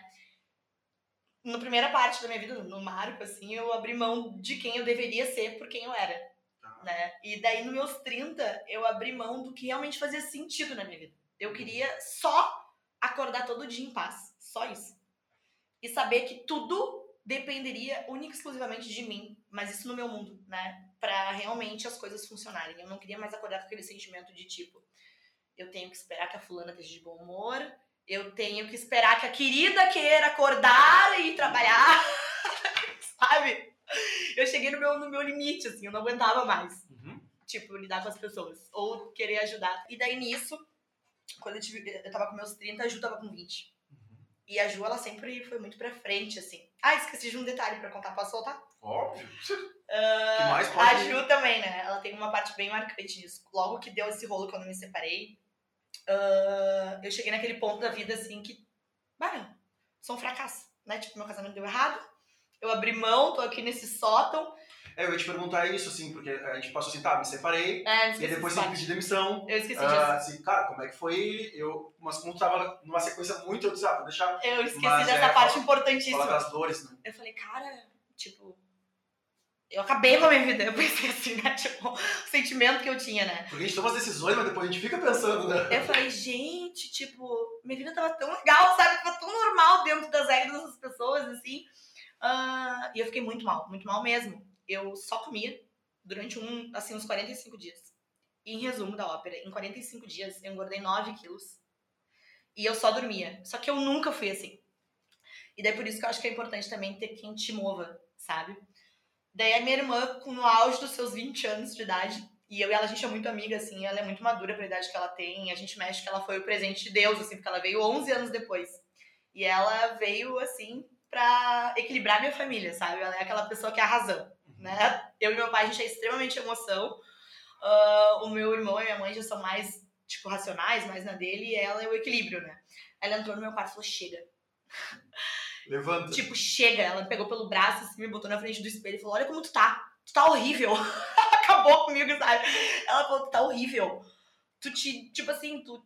Onde é que tu tá? Tá louca, entendeu? A gente vai pra academia agora, né? E ela me pegou no braço, tipo assim, me levou pra academia e me arrastou, assim, durante uma semana, me dando gás que eu precisava, assim, né? Então eu acho que é importante também a gente saber quando as pessoas que a gente gosta estão precisando daquela porrada, sabe? Porque eu não peço ajuda. Sim. Então, além de eu não pedir ajuda, eu odeio falar para as pessoas que eu, tipo, tô mal. Uhum. Eu acho, eu acho feio, sabe? Eu achava feio. Então, assim, eu sofria calada, né? Então, às vezes, é bom a gente sentir também que a gente é amado. É porque a gente bate muito, né? E a gente é for, aparece muito forte pros outros. E, cara, tem uns memes rolando faz um tempo já que eu leio e eu não repostei ele pra, pra não ser mimizento. Mas ele é muito verdadeiro, assim. É, as pessoas todas não enxergam forte, mas elas- eu também sou um ser humano. E às vezes eu também preciso de colo. Às vezes, mas eu preciso. Mas eu preciso, e tá tudo bem. É, claro. Então, assim, ah, ela pegou e me, me deu aquilo. Eu falei, nossa, tipo, eu nunca tinha sentido aquilo, sabe? Eu não preciso ser sempre forte, né? E daí, com 20, ela chegou pra mim e falou, cara, tu tá de novo, tipo, repetindo a mesma história, né? chega disso, meu. Tipo, tu tem que ter um fim de semana, tu tem que começar a curtir mais. Tu não vive a tua vida, sabe? Tu vive pra trabalhar. E o trabalho antes era muito uma fuga pra mim, né? Eu, eu sabia que no meu trabalho era a única área da minha vida que dependia só de mim. Então, eu sabia que se eu baixasse a cabeça e fizesse o negócio acontecer, eu ia ter um prazer de alguma área que eu não tava querendo ouvir, sabe? E quando eu cheguei nos meus 30, eu falei, é, tem razão, só que eu, eu reagi mais rápido, né? Daí o que aconteceu com meus 30? Eu fechei as lojas, eu vendi meu apartamento, porque eu precisava de uma reserva financeira uhum. para viver bem, porque eu queria viver em paz, né? E eu sabia que tinha coisas que eu precisava resgatar na minha família, né? Porque eu acho que nem tudo é dinheiro. E eu sabia que eu tinha que viver um período lá para resgatar algumas coisas, né? Uh, daí de relação mesmo. E daí eu aceitei, sabe? Tipo, eu falei, não, dessa vez eu vou aceitar colo. Uhum. E daí, durante dois anos agora, eu aceitei ser cuidada, né? Eu voltei para casa dos meus pais como filha. então, assim, eu consegui me reerguer de eu conseguir me reestruturar, de eu conseguir organizar a minha cabeça. E eu adquiri uma coisa assim que eu acho que dinheiro nem compra, que é tu saber a tua paz, uhum. né? E a minhas amigas falam assim, ah, Karine, tu é sempre forte, tu não, tu não, tu nunca pede ajuda, não sei o que, acho que tu nem precisa de ajuda. Eu falo, meu, eu sou um ser humano, eu também preciso de cuidado, eu preciso que olhem para mim e, e, e, perguntem se eu preciso de algo. Vocês adoram cobrar, todo mundo cobra atenção, mas dar atenção ninguém quer. É isso aí. Né? Então, assim, ah, porque tu não fez, tá, e tu fez o quê? Só que antes eu não falava. Eu transformava isso como mais um critério de, tipo, tem que ser melhor, né? E eu comecei a perceber que eu repetia padrões, né? Então, assim, os meus relacionamentos era sempre eu que dava muito. E eu não recebia muito. Uhum. Então, esse período que eu voltei, assim, foi muito bom para eu perceber que, cara, eu mereço ser cuidada. Eu mereço receber a mesma coisa que eu ofereço para as pessoas. E é um equilíbrio. E tá tudo bem, né? E eu acho que a gente consegue ajudar muito mais todo mundo quando a gente se permite também ser um ser humano, né? É, porque eu, eu, quando eu entrei no centro espírita lá, eu aprendi uma coisa que é uma das maiores verdades que eu tenho para mim, assim. A gente só consegue. E, porque eu tenho essa missão, né? Que é ajudar. Pode ser no podcast, pode ser a senhora que trabalha lá em casa, que eu considero minha terceira mãe, porque é a bolinha que, né, que enfim, eu cuido dela, levo no oculista, levo não sei o que, parará, mas eu só consigo ajudar ela porque hoje eu tenho uma ajuda psicológica, uhum porque eu tô bem de grana, apesar de estar com os negócios fechados há 11 meses, eu Mas aprendi, eu aprendi a guardar grana lá atrás, então eu tô bem de grana, e eu tô também cuidando um pouco mais da minha saúde, até por ter um filho agora. Então assim, eu tenho que me cuidar. Eu tenho que saber que eu tô fraco em certas coisas, porque senão eu não consigo ajudar. Eu não consigo carregar um sofá, ou eu não consigo ajudar com grana, ou eu não consigo ajudar conversando, ouvindo, né? Que é o poder, eu também li bastante também sobre ouvir ativamente, né? Realmente sentar aqui e prestar atenção em ti, sabe? Eu, depois que eu consegui formar esses três pilares, assim, de, cara, eu tô forte, eu consegui ajudar muito mais pessoas. Eu consigo parar meu dia duas horas e pouco, consigo conversar com as pessoas que eu quero conversar, elas abrem mão também dessas duas horas, né, do, do podcast aqui, depois ainda posto isso, e tudo é um investimento, tanto financeiro, quanto de tempo, que é o nosso bem mais precioso também, mas é isso, né, tem que estar tá forte, assim como tu entendeu que ah, preciso disso, preciso de carinho agora para eu conseguir estar forte. E aí eu me restabelecer, botar meus alicerces no lugar e agora eu vou começar a atender as pessoas. E óbvio, como a gente vive no capitalismo, tu vai cobrar por isso também. E é o que eu falo, assim, também. A vida é que nem uma roda de carro, né? Tu já viu alguma roda girar sem estar tá com o pneu redondinho? Não. Não, cai no primeiro buraco, né? Então, assim, eu nunca vi alguém, exemplo, né, muito bem sucedido financeiramente, mas que não tenha um amigo feliz. Uhum. Ou alguém, exemplo, com um mega relacionamento power, mas que se olha no espelho e se acha horrível. Essa pessoa não vai ser feliz. Então a gente tem que cuidar de todas as áreas da nossa vida, né? E viver em equilíbrio. Uhum. E complementando o que tu falou, que eu acho que é o fundamental, assim, existe uma liderança nata em ti. E a gente tem que aceitar isso. Uhum. Que a gente é líder e que a gente motiva outras pessoas a reagir ou a viver a vida de acordo com o que realmente move elas. E Perfeito. não pelo comodismo Perfeito. do mais fácil, né? A nossa posição não é muito fácil, não é? Mas é nossa. Uhum. Né? É, é, é, da tua índole, tu é assim, tu não vai conseguir não ajudar as pessoas, né? Eu já me prometi várias vezes, eu não vou mais me meter em briga que não é minha, né? Dá um minuto lá, da carinha é defendendo, porque é meu isso. Só que eu aprendi uma coisa que, uh, na dor, né? Que tudo que tu faz para as pessoas, Tu não pode esperar uma troca, né? Que as pessoas vão fazer ah, por ti. Isso aí é dolorido. Ainda mais quando a gente tá mal, né? E... Quando a gente tá quieto, assim, querendo um carinho, as pessoas não vêm. E outra, é muito difícil alguém vir pra te ouvir. né? E as minhas amigas falam assim, Karine, de repente até pode ser uma impressão tua também, ou minha eu não tinha tanto contigo porque eu já te conhecia, né, de vista um pouco mais, e obviamente eu observava mais tudo que eu, porque tu era meu chefe, Uhum. né? Mas se tu for pegar as pessoas que elas têm mais negócios, as pessoas que são mais ah, compromissadas, são as pessoas que mais vão conseguir parar e ter uma conversa legal contigo. Uhum. Vão ter um tempo de qualidade. Sim. Se tu pegar um desocupado, tu vai tentar conversar com ele, ele vai ficar no celular o tempo inteiro. Aí só um pouquinho, parei, vou mandar uma mensagem. Não, mas só um pouquinho, não, só um pouquinho não. Eu tô falando contigo, tu presta atenção no que eu tô falando. Tu consegue ter dois pensamentos ao mesmo tempo? Não tem como. Tu só consegue ter um. Né? Então tu tem que focar. E tudo é experiência, sabe? Eu acho que todo mundo tá aprendendo o tempo inteiro. E ainda mais quando tá falando com uma outra pessoa, né? Tu, não- tu tem que estar ouvindo aquela pessoa, porque senão não vai... Não tem fruto nenhum. Nem por, por ser um brother, um parceiro, trocando ideia, por ser um negócio, que tu tá conversando sobre um negócio e a pessoa tá no celular, cara, não, não vai me convencer que tu tá olhando pro celular e que tu tá prestando atenção. E aí chega pior ainda, né? Nessa fase que a gente tá de internet e tal, pessoas desconhecidas que vêm pedir ajuda. Meu, eu paro meu dia, bem como falou, eu não tenho problema de agenda. Eu tenho uma agenda, eu vou te encaixar em algum momento aqui. Só que de repente vai ser às seis da manhã, vai ser às nove da noite, vai ser sábado às oito da manhã, que nem eu tenho reunião amanhã. Mas, cara, eu vou te atender. Cara, e eu entro na reunião e o cara, bah, meu, não vai dar porque eu. Como assim, cara? Não vai dar. Então, é exatamente o E desocupado. é o que eu falo para pessoas, é o desocupado, porque assim, ah, é o que eu digo, eu tenho tempo. Uhum. Tudo que, que falam pra mim, eu tenho tempo. Como, sabe, Karine, como é que tu consegue fazer tudo? Gerindo bem o meu tempo. Né? Então, assim, eu treino, eu faço tudo. Só que pra mim fazer isso, eu tive que ter uma coisa que muita gente não gosta de ter, que é a autodisciplina. Uhum. Né? Autodisciplina e constância, que é o que eu falo. Quando as pessoas vão me procurar pra trabalhar com reprogramação mental, primeiro ponto, É, depois fala isso aí, termina isso e aí vamos começar de verdade, assim, quando é que começou Tá. isso e, e, e aí como é que foi Só pra complementar só sobre a gestão de tempo que a gente tava conversando. Uhum. ah, cara, não tem mistério. Não tem bola mágica. É fazer o que precisa ser feito com ou sem vontade. Ah, é porque eu não tenho vontade. Eu também não tenho vontade de todo dia acordar às quatro e meia da manhã. Uhum. né? Porém, eu preciso acordar às quatro e meia da manhã, a gente é grandinho já, adulto, né? E é tipo start, tu vai exercitar, tu vai estar bem depois. Mas é fazer o que precisa ser feito. Então eu acho que hoje, o que divide a maioria das pessoas que tem, principalmente na nossa pauta, que a gente vai depois falar da live, né?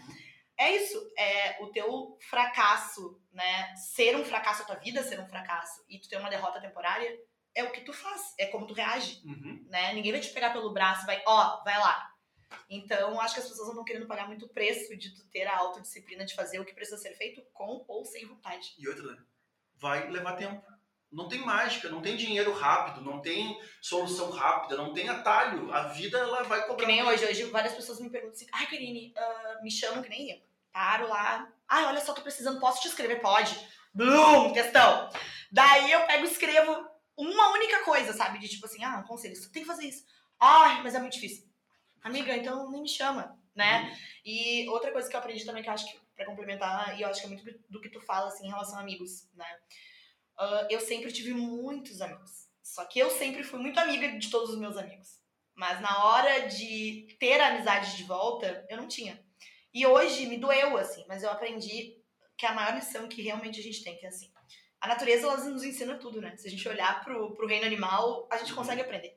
Gato anda com gato, cachorro anda com cachorro, leão anda com leão. Tu não vai pegar o leão vai andando com a galinha, entendeu? E tá tudo bem, cara, sabe? O problema tá quando o leão quer convencer, ou então, exemplo, né? Convencer o, a galinha, o pássaro quer convencer a galinha que ela pode voar. Ela não vai voar. Uhum. Então, assim, ah, quando a gente começa a aceitar que existem pessoas que vão ser assim sempre, né? Que a maneira como tu vê o mundo tá tudo bem também. Começa a respeitar a maneira como as pessoas decidem viver. E tu para um pouco de te gastar o teu maior bem, que é o teu tempo e a tua energia, tentando ensinar a galinha a voar, tu ganha qualidade de vida. É, esse foi um dos grandes passos que eu dei na minha vida e eu demorei muito tempo, tá? principalmente na fase do quartel. Nossa, porque eu, eu, o resumo da minha vida no quartel é o filme do Bob lá, do, do, Aspira, do Aspira que queria resolver tudo lá e o mundo ia ser perfeito e eu ia, eu ia resolver e meu e soco em ponte de faca, soco em ponte de faca. E eu não entendia como é que as pessoas não queriam fazer mais, porque eu era milico, tinha casa noturna já, eu já não sei o que, as pessoas, ah, não, cara, eu tô, e sabendo que o tenente temporário é temporário, vai acabar Oito aninhos. vai acabar, entendeu? E as pessoas vivendo no mundo da lua. Eu demorei muitos anos e continuei depois ainda. E até hoje, de vez em quando, eu me pego assim, tentando te pegar alguém e dizer, cara, o mundo tá cheio de oportunidade. Vamos lá. Eu posso te botar aqui, eu posso te valer, eu posso ligar pro fulano, eu posso não sei o quê. É, pois é. Mas aí, aí vai dar muito trabalho, né? Porra. E eu acho que o quartel, ele é uma... Uh, e, e, sempre assim, durante minha vida inteira, eu fui testada, né? Em, em, nessa relação de machismo, mas mesmo sendo bem machista também. Uhum. Quando eu era do banco, eu trabalhei no quartel. E, meu Deus, uma menina, uma mulher trabalhando dentro do quartel. Ah, 600 caras. Né? E, assim, lá, até no quartel, uh, eu era muito respeitada. Né? Nunca eu recebi um assobio, porque tinha regras lá, claro. tinha disciplina, né? Uma vez que um cara subiu pra mim, ele ficou preso. Então, assim, eu acho que é tudo na vida. Tu tem regras, tu tem disciplina, e tu tem que fazer o que é acordado e o que tu sabe que vai dar resultado, né? Mas enfim.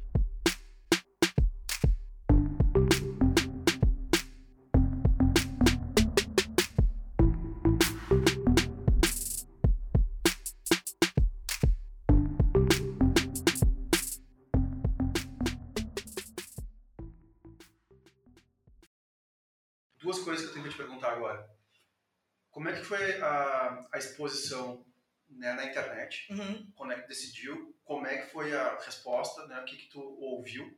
Porque eu tenho eu fiz um curso, os caras me falaram, os caras do curso falaram que ia acontecer e aconteceu, dos amigos mais próximos de verdade, assim, é de falar que, cara, blogueirinho, é, uhum. teu conteúdo é ruim, cara, os amigos, amigos assim mesmo. Uhum. Mas como eu tava avisado, foi muito engraçado o que aconteceu. E depois, como é que tu entra nesse mundo uh, reprogramação, que também tem várias rejeições também, as pessoas ainda também, ainda, mas é como qualquer profissão. Né? Várias. Tem um produtor de evento caloteiro, que vende o um negócio e não entrega, e também tem o coaching também que não entrega o que promete. Então, assim, uh, como tu entrou nos dois, na internet, uhum. e na, qual é a resposta que tu teve? E aí, assim, fala um pouco mais sobre o teu trabalho de hoje, que daí eu acho que a gente dá uma e depois tem umas perguntas aqui também da galera que mandou no Instagram. Tá. Uh, primeiro, uh, quando eu decidi né, na questão da loja, eu já usava um pouco o Facebook para divulgar os looks e eu sempre fui uma pessoa que eu sempre trabalhei muito com beleza, né? Eu trabalhava na época do colégio, eu participei de concurso de concurso de rainha do colégio, né? Então eu sempre tive muito isso ligado à beleza, uhum. né? E na loja era o meu meio de venda. Eu vendia através do Facebook. Daí o que, que aconteceu? Quando eu comecei a despertar um pouco para esse lado, que eu sabia que faltava algo para mim, uhum. uh, eu comecei a divulgar a minha rotina, né, quando eu fechei as lojas, uh, no Insta. Mas era uma maneira involuntária, porque eu sempre fui muito comunicativa. Uhum. E eu sempre gostei muito de conversar. E durante um ano inteiro, uh, eu passei postando a minha rotina de treinos, as coisas que eu fazia. Pegou bem a época que eu tava gordinha da minha irmã, né? Que teoricamente me chacoalhou. Uhum. Então eu passei por esse processo de, entre aspas, voltado bem pra parte física. Perfeito. Né? Só que daí chegou uma hora, pra mim, tudo tem que ter um porquê. Desde criança, né? Por exemplo, eu tomava um pau do meu pai, por quê? Eu uhum. sempre tive que entender o porquê. E eu comecei a achar que o meu trabalho tava meio vago. Porque o porquê eu estava postando o que eu tava postando eu não ganhava nada com aquilo, uhum. né? E eu acho que tudo na vida a gente é movido a propósito. A gente precisa de um porquê de tu estar tá fazendo isso. Não necessariamente relacionado a dinheiro, né? Mas relacionado a tu entender o que tu tá agregando. Concordo, mas também não tem problema nenhum assim, cara, eu tô fazendo isso pra ganhar dinheiro. Não. Ponto. E daí depois chegou nesse ponto, né? E é o que eu falo pra todo mundo hoje. Ah, quando eu comecei, eu não sabia o meu propósito. Claro para mim. Uhum. Eu só estava fazendo, estava executando. Né? Então eu tava dividindo, eu tinha já aquele pensamento de tipo, tá, eu vou postar isso e a pessoa vai perder um minuto do dia dela para ver isso, por quê? Né? Então eu sempre tive isso e depois eu comecei a me questionar o porquê eu tava fazendo. Tá. E daí, quando eu comecei a estudar isso, eu tenho, eu mexo, que eu tenho vários mentores na minha vida que são pessoas que eu admiro muito e que sempre sentam comigo e falam, Karine, falta isso, né? Daí eu tive um amigão meu, o Márcio, que ele trabalhava na época com coaching. Hoje ele trabalha com a mesma coisa que eu, que daí ele teve que fazer mais cursos também, que nem eu. Uhum. Que é um pouco diferente, mas depois eu explico. Uh, e ele falou assim, Karine, tu tem que entender uma coisa. Que é uma pessoa que tu, tu já tá vendendo na internet. Um conceito, né? Que tu pode ser bonita e que tu pode pensar. Porque do meio eu falava dos tapas na cara, né? Ah, não sei o que é tapar na cara. E eu falava coisas que eu acredito. E eu não tava nem, não gostou, não segue. Tipo, sempre fui assim, sabe? De não dar muita bola. Uhum. Só que nessa época, antes de eu ter um propósito, eu sofri, meu Deus, muitos preconceitos, né? De tipo, ai, ah, ela só quer postar foto de bunda de fora. Daí um, um dos exemplos, claro, eu sofri dentro da minha própria casa. Uhum. Teve um churrasco e eu postei uma foto de biquíni. E eu só ouvi um berro assim. Karine! Era meu pai. Uhum. Dele, ah, que foto é essa? Mas eu juro, não tinha nada demais. Era uma foto de biquíni que eu tinha postado no Insta.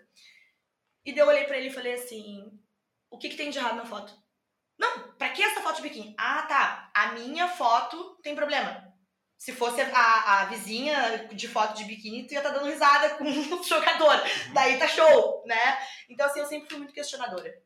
E uh, antes, no início, eu me preocupava, como eu te falei, de cumprir rótulos, né? Muitas vezes eu me questionava, será que eu tô passando a dose? Mas eu sabia da minha essência. Eu sabia de quem eu era por trás da minha imagem. E eu sempre quis muito mostrar isso, assim, sabe? E daí várias pessoas falam assim pra mim, desiste, tipo, para de ficar postando essas coisas. Uh, as pessoas não vão, não vão querer te ouvir, elas vão estar tá sempre te rotulando que tu é a guria que tem uma bunda grande, tipo assim, posta foto de biquíni, entendeu? Para de ficar postando isso. Eu falei, não. Eu vou até o fim postando e eu vou mostrar para as pessoas que eu devo ser respeitada pelo que eu penso, pela maneira que eu sou, independente do que eu posto, né? Uhum. Da foto. E daí eu cheguei pro Márcio, que é um amigão meu, e ele trabalha com isso, ele falou assim, Carinha, tá te faltando um, um porquê, assim, uma venda de algo. Tu, tu pensa, tu cuida da tua cabeça, tu cuida do teu corpo. Muita gente quer ser que nem tu, entre aspas, porque as pessoas elas te seguem, uhum. porque algo tu agrega para elas. Claro. Óbvio que eu tenho mil defeitos, né? Mas tu tem que ter algo para vender. Cara, tu estuda há 11 anos isso. Tu adora ajudar todo mundo. Eu não vejo uma pessoa que tu não, tipo assim, que não te peça ajuda, que tu não, que tu não, né, te ofereça. Eu te dou um curso de coaching, eu quero que tu faça. Deu, ai, Márcia, tu tá viajando, tipo assim, falei pra ele, ele falou, não, eu quero que tu faça. E ele, ele dá cursos, né? Uhum. E ele me deu o meu curso. Uh, e era um curso mega caro, assim, tipo, na época eu não tinha dinheiro pra pagar, era uns 15 mil reais o curso, ele me deu. Muito caro. E eu sentei assim, e daí eu comecei a assistir, sabe quando, tipo, tu te acha, assim? Eu falei, meu Deus, é tudo que eu amo fazer, né? E daí ele falou, tá aqui, ó, é meu presente pra ti. Tu tem um ano, ele falou pra mim, pra tá ganhando no mínimo isso de salário. Em seis meses eu tava ganhando três vezes mais. Tipo, mas porque eu amei aquilo que eu fazia, né? Então ele me deu o boom e eu fui atrás. Daí eu me inscrevi em outras duas faculdades, eu comecei a fazer vários cursos, né? Isso foi bem na época que eu fechei a minha loja, faz cinco anos atrás, eu fazer seis agora. Uhum. E na época, como tudo que é novo, tu começa devagar, assim, tu vai indo por todas as beiradas, né? Eu não sabia direito como eu, como eu ia vender para as pessoas e era muito pré-julgado o coaching também, de tipo, ai, como é que tu vai vender? Uh, sendo que eu já quebrei, e daí na época eu pensava assim, cara, como é que eu vou vender que eu sou coach, sendo que eu fechei todas as minhas lojas, uhum. né? E daí eu comecei a perceber que o que eu vendia não era o que eu tinha, era quem eu era. Perfeito. Né? Então, uh, de quem eu era, ninguém tinha nada para falar sobre a minha pessoa. Né? Muito pelo contrário, a minha essência era exatamente o que as pessoas queriam. E eu comecei a perceber que a gente vive numa sociedade doente, que na verdade tu é analisado pelo que tu tem. Exemplo, se tu tiver 5 milhões na tua conta e tu andar num Fiat, tu é um fudido. É isso aí. né? Agora, se tu andar num carro uh, com a parcela atrasada 20 vezes a parcela e assim, tu Irado. teoricamente não tem nada, tu é joia, sabe? E eu, eu, na época eu queria mudar um pouco, hoje eu não tô nem aí. E a quantidade que a gente vê, né? É só aumenta, né? Os caras que têm um carro de 300 mil e moram no Que nem hoje, todo mundo fala pra mim assim, todo mundo fala pra mim assim, o carinho tô de Uber, assim. Tipo, eu já andei em caminhonete de 150 mil reais e hoje eu ando de Uber de boa. Por quê? Porque eu otimizo meu tempo. Enquanto eu tô dirigindo, eu posso estar respondendo para as pessoas, entendeu? Porque para mim, eu mudei meus valores de vida, é né? Então tu começa a ter uma outra mentalidade sobre a tua vida. E daí eu, ah, cara, gostei disso. Vou começar a me encarnar. Daí eu comecei a, a estudar três vezes mais, virar noite lendo sobre isso, né? E comecei a modelar, que eu acho que é uma coisa que é muito importante, assim. Uh, quando tu encara uma nova profissão ou quando tu gosta muito do que tu faz, principalmente de empreendedor, a gente tem uma visão cética de fazer só o que vem de feeling pra nossa cabeça. Só que tem muita gente que sabe muito mais do que a gente. Sim. E eu comecei a colocar como rotina para mim modelar, sabe? Todo dia eu me acordava quatro e meia da manhã, como é até hoje, né? Eu te um pouquinho da minha rotina, eu acordo. Uh, eu medito, né? Não é meditação de um, porque eu não tenho paciência, de, é literalmente botar fone e ouvir algo que faça com que eu pense de uma maneira diferente antes de começar o meu dia eu rezo, né? Minha, minha, minha oração nunca é em relação a um Deus, e sim a pedir, sabe? Para agradecer o dia de hoje, peço que me dê clareza, me dê discernimento, que eu consiga oferecer o meu melhor por onde eu passar. E depois eu paro para estudar, né? Eu estudo todo dia 50 minutos. E eu modelo pessoas, né? Eu tenho no meu Instagram eu sigo pouquíssimas pessoas, né? Mas eu tenho um Instagram onde eu só adiciono gente foda no sentido de, tipo assim, eu não vou me perder no caminho, sabe? Eu tenho um Insta ali que tem 50 pessoas que eu admiro muito, que são excelentes profissionais da minha área. E todo dia eu assisto stories, eu assisto feed, eu leio, anoto, tenho um caderno enorme de dicas, de uhum, feeling, uhum. enfim. Insights que tu vai tendo em cima daquelas reflexões deles, né? Eu Exato. eu, e... tenho, eu, tenho, eu tenho isso, mas abandonei. Abandonei o perfil. Eu criei o Mentores do Vinhas. E aí é só também. Isso! Mesma coisa. Só os caras foda. Mas eu parei de entrar. É, eu, e daí. Eu tenho que parar de seguir na, no meu Instagram uh, pessoal, eu tenho que parar de seguir muita gente. E daí eu começo a olhar e daí as pessoas falam, ai, Karine, tu conhece a pessoa? Tá, e mas tipo assim eu conheço a pessoa, mas meu tempo. Eu não vou mais perder meu tempo pra ficar vendo a guria. Exemplo, né? Tipo, não é um preconceito, mas assim, cara, pegando um E e virando, tá? E, tipo, mais o quê? Sabe? Isso, isso. Eu tenho pouco tempo. Uhum. E daí eu comecei a estudar muito, estudar muito, estudar muito. E eu comecei a me voltar muito pro meu Insta de passar conteúdo pras pessoas. Né? Eu posso fazer 300 histórias, mas todos tu vai ver que tem algum conteúdo. E eu acho que as pessoas começaram a se identificar, né? Começaram a, a a, a, se enxergar naquilo ali, as suas dores, porque eu acho que a gente se assemelha muito pela dor, né? Uhum. Oculta, porque às vezes a gente não tem coragem muito de falar. Claro. E eu sou assim, né? Nos meus stories eu falo de cara lavada, eu não tô nem aí. Tipo, falo o que eu penso, não gostou, não follow, beijo, amiga. Melhor ainda. não é obrigada a me seguir, entendeu? E durante esse, esse, esse período, assim, uh, eu sempre até tu, a gente tem amigos em comuns, né? Uhum. E eu sempre falo, eu sempre tive uma, uma conduta muito, eu sou muito na minha, assim. Eu sou uma pessoa que eu não bato de frente com ninguém. Mas se eu tiver que bater de frente contigo, tu pode ter certeza que eu vou ir até o fim, uhum. pelos meus valores, né? Então eu acho que falta, primeiro ponto, né, quando tu vai fazer uma transição de carreira, é tu realmente ser muito alinhado aos teus valores como tu, tu queria começar a trabalhar com o Instagram. Uhum. Eu tenho certeza que todos os teus conhecidos te apoiaram muito mais do que teus amigos. De tipo, de sim, te chamar e falar, cara, sim que foda que tu tá, né? Tipo assim, tá muito legal. Tanto que eu fui uma das que te chamei e falei, uhum. meu, tá muito legal teu conteúdo, porque me despertou. Eu falei, nossa, uh, tipo, saiu da tua rotina, uhum. sabe? Me chamou a atenção, falou. E é um trabalho, né? Muito! É, é, assim, nós que geramos o conteúdo, cara, é um trampo, velho. Que tu tem que estudar muito. Que nem eu falo, ah, não tá aqui, não, depois eu te mostro. Eu falo, a minha segunda é feita pra fazer conteúdo. Pra semana inteira. Isso, eu tenho pegado, eu tenho pego domingo né? Mas tá, tô, tem que rever. Então, assim, eu, eu deixo as pautas todas prontas, a quantidade de posts que eu preciso, né? Porque é o meu negócio. Uhum. Então, assim, eu preciso alimentar o meu negócio. Eu não posso não ter constância, que também entra de novo a autodisciplina, Sim. né? Então, assim, eu sempre fui muito, desde criança, determinada no que eu queria. Teve crítica, teve. Teve gente falando mal, teve. Teve gente que printa até hoje meus stories e manda alguma coisa achando engraçado. Antes eu ficava ofendida. Hoje eu penso assim, gente, tipo assim, tem tempo, né?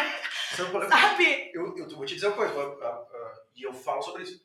Quando um amigão mesmo meu falou assim, cara, teu conteúdo é ruim, cara, aquilo me abalou. Porque eu ainda tinha aplicativo no meu celular que era o Reports, alguma coisa assim, e eu pagava. Seguidores. Eu pagava ah. 90 reais por ano e eu sabia todo mundo que me parava de seguir, ou pessoas que não, não me seguiam, mas iam lá futricar.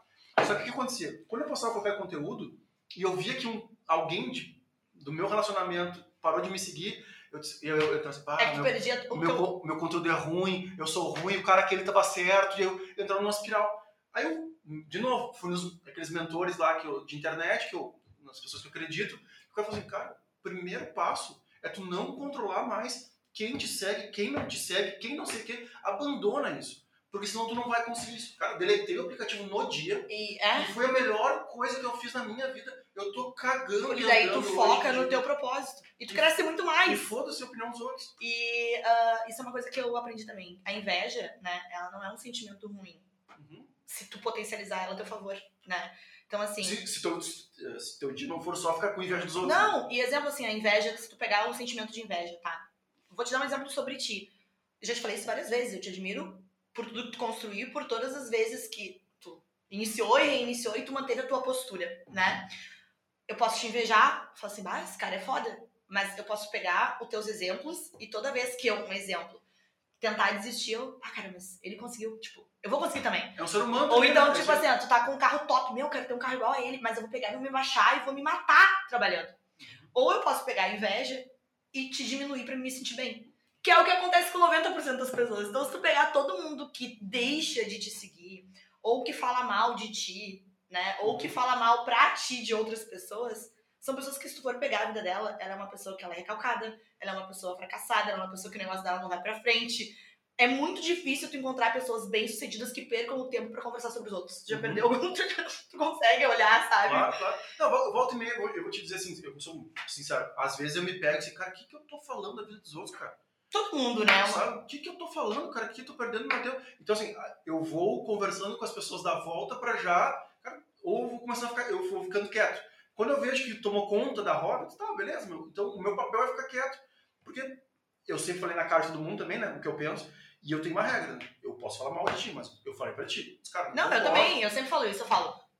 Falou, falei, e falei pra ti, Uhum. né? Ah, falou, falei. Né? Eu sempre falo. Só que eu acho que é uma frase que é muito divisor de águas, assim. Quem tem um porquê, enfrenta qualquer como, Uhum. né? E antes eu não tinha um porquê, antes de trabalhar em reprogramação mental. Quando eu descobri o meu porquê, que era realmente mostrar para as pessoas que depois de tudo que eu passei, tudo que eu contei aqui agora no podcast, né? Eu tinha um porquê, né? Era de trabalhar com pessoas e ajudar no desenvolvimento humano, que era o que eu fazia desde criança, na verdade, Uhum. né? Desde vender, ajudar minha mãe lá na, nessa rola, eu não queria vender roupa. Eu queria proporcionar para ela bem-estar, que ela vendesse logo para ela estar de boa, né? Eu sacodindo lá meu ex-marido, eu queria que ele enxergasse que a vida pode ser de uma maneira diferente, né? E meu pai sempre me ensinou muito isso, assim, desde criança, sabe? Karine, a gente não leva nada daqui. O que a gente leva é as coisas que a gente vivenciou e a nossa família, né? Eu tenho uma família extremamente unida, assim, então a gente é muito, assim, um pelo outro, né? Aconteceu alguma coisa, todo mundo junto, a gente tá sempre junto, né? E eu acho que falta um pouco isso hoje, no mundo de hoje. As pessoas, elas... Empatia. É, empatia, as pessoas não se colocam no lugar das pessoas, as pessoas não estão nem aí, né? E eu comecei a trabalhar bastante isso na rede social, como tu equilibrar a tua vida pessoal e a tua vida profissional, né? E tu ter realmente uma vida um pouco mais alinhada. Só que assim, a nossa vida é um constante desequilíbrio. Uhum. É realmente aprender a voltar pro eixo, se conhecendo, né? Sabendo o que, que te faz bem, sabendo o que, que te faz feliz. Todo mundo conhece o sentimento de prazer, de estar em paz, tu não conhece? Uhum. Então tu sabe quando tu tá angustiado, algo tá errado, resolve, né? Você tava falando, tava lembrando de um outro, um outro memezinho que é, cara, vai vir a fase ruim, vai equilibrar, vai vir a fase boa. O, o nosso papel é realmente tentar ficar no equilíbrio. Se manter pleno. Tá ganhando grana, guarda um pouquinho, vai guardando. Exato. Porque vai vir a fase ruim, sabe? Porque vai vir. E no meu caso, hoje em dia, cara, 11 meses, março faz 12 meses, os negócios fechados. Se eu não tô preparado para isso, eu tô pedindo dinheiro emprestado. Sabe? Então, cara, consegui ganhar meu filho, consegui ficar na mesma casa, mas é porque eu me preparei sobre É isso. verdade. Mas E outra, tem duas frases que é muito, muito verdadeiras, né? A primeira, né? Não há mal que dure para sempre, nem Isso. bem que nunca acabe. Fato. Uhum. Tudo passa, sim. Tudo passa. Tipo, todas as situações que eu passei na minha vida, eu olho todas elas e eu falo assim, meu Deus do céu, Deus, chega, né? Tipo, já aprendi a lição, passa e passou, né? E eu acho que tem uma coisa que as pessoas não se fragam muitas vezes, né? A única coisa que não passa é o que tu gera nas pessoas Uhum.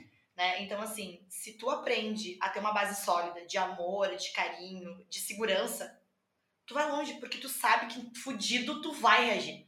Agora, se tu é uma pessoa que tu não tem base nenhuma familiar, tu é uma pessoa que tu é extremamente inseguro, tu é uma pessoa que tu não conhece o amor, no sentido de ser amado por alguém pelo que tu é, Uhum. né? Tu é uma pessoa que tem muita tendência a ficar no fracasso, porque tu não tem base Uhum. não tem base familiar. Então é uma coisa que eu sempre tive muito, assim. Daí eu comecei a trabalhar nas redes sociais isso, comecei com os atendimentos online, e eu ainda tinha uma responsa muito grande, porque a maioria das pessoas que trabalham na minha área ah, não trabalham com atendimento individual e nem vendem o seu trabalho como eu vendo. Isso aí, entra, entra um- assim, e entra como tu quiser, né? Uhum. Mas como é que é realmente o teu, o- como é que são os cursos, como então, é que é assim, a é, eu preciso, que é o que eu falo, assim, a minha cara tá muito em jogo. Então eu preciso me dedicar 150% do que eu sei pra pessoa realmente mudar a qualidade de vida dela. Porque basta um stories, acabou a minha profissão, Uhum. né? Hoje em dia a internet é muito rápida. E hoje eu atendo como? São atendimentos individuais, ah, diferente de terapia, de psicólogo, são 10 sessões, onde são aplicadas ferramentas em cada sessão, né? Pra que tu tome consciência de quem tu é, o que, que te move, né? Pra te realmente estipular, porque hoje em dia 2% da população só tem metas e objetivos bem definidos, né? Tu, por exemplo, sabe onde tu quer estar daqui a 5 anos? Sim, eu preciso. Aliás, eu, eu tô, aliás, eu tracei semana passada os meus próximos cinco anos e eu entendi que eu, eu preciso de cinco anos agora Né? pra chegar onde eu quero. 98% das pessoas não sabem nem o que, que querem até o final do ano. É, não precisa nem amanhã. Né? Uh, dois, que foi o que eu te falei que eu acho que eu não concluí. Agora eu fiquei com esse sentimento. Do que eu fazia de ficar idealizando as coisas, né? Tu precisa trabalhar o teu inconsciente para ele te levar onde tu quer. Uhum. Se todos os dias tu acordar tendo na tua cabeça muito claro aonde tu quer chegar, o teu dia ele vai ser assim, não tem como o teu dia não ser produtivo, né? Então a gente trabalha com sessões individuais, onde durante 10 sessões a gente trabalha com definição de metas, de objetivos, descobrir valores, o que, que te move, faz uma limpa na tua vida. E assim, não teve uma pessoa que não chegou nas 10 sessões realmente com uma outra qualidade de vida. Só que é o que eu falo, não adianta nada eu aplicar em ti 150% do que eu sei e tu sair porta fora e não fazer nada. Uhum. Então, assim, é um combinado, né? Eu me dedico e tu entra com a prática, porque nada funciona sem prática, não tem milagre que aconteça. É, atalho. é constância, né? E é o que eu sempre digo: teus hábitos dizem quem tu é. Teus novos hábitos dizem quem tu vai te tornar. Uhum. Então, não escolha, né? Fora isso, tem palestras que eu faço uma vez por mês. Daí a gente trabalha com empresarial, eu atendo algumas empresas, principalmente no ramo farmacêutico, que dá mais de motivação e principalmente de propósito de vida, porque quando a gente está numa equipe, né, muito grande, tu tem que estar tá muito alinhado, todo mundo no mesmo propósito. E é o que as empresas mais têm uh, dificuldade, né, que é passar o seu, passar o, o que, que a empresa quer, uhum. para onde ela quer levar e qual a forma de todo mundo se comunicar dentro da sua, daquela empresa. Falar a mesma língua de uma forma geral, mas assim, estamos aqui por quê, né? O da Como, por exemplo, é produzir alegria. Todo mundo sabe que tem que produzir alegria Agora, o como, bom, beleza, cada um vai fazendo um pouquinho e vai chegar lá. Mas é muito difícil, né? Ainda mais em empresas grandes. Né? É, eu acho que a maioria das grandes empresas, que nem agora, a gente estava fazendo um, uma mentoria numa empresa que tem 100 funcionários, né? O erro maior era porque o dono, ele queria que os funcionários comprassem o sonho dele. Uhum. Né? Isso não funciona. Na verdade, as 100 pessoas que participam daquela empresa, cada uma tem seu sonho. E se o sonho do dono for realizado, todo mundo realiza os seus sonhos, né? Então é tu saber montar né, uma estratégia onde a motivação de cada um seja o seu próprio sonho.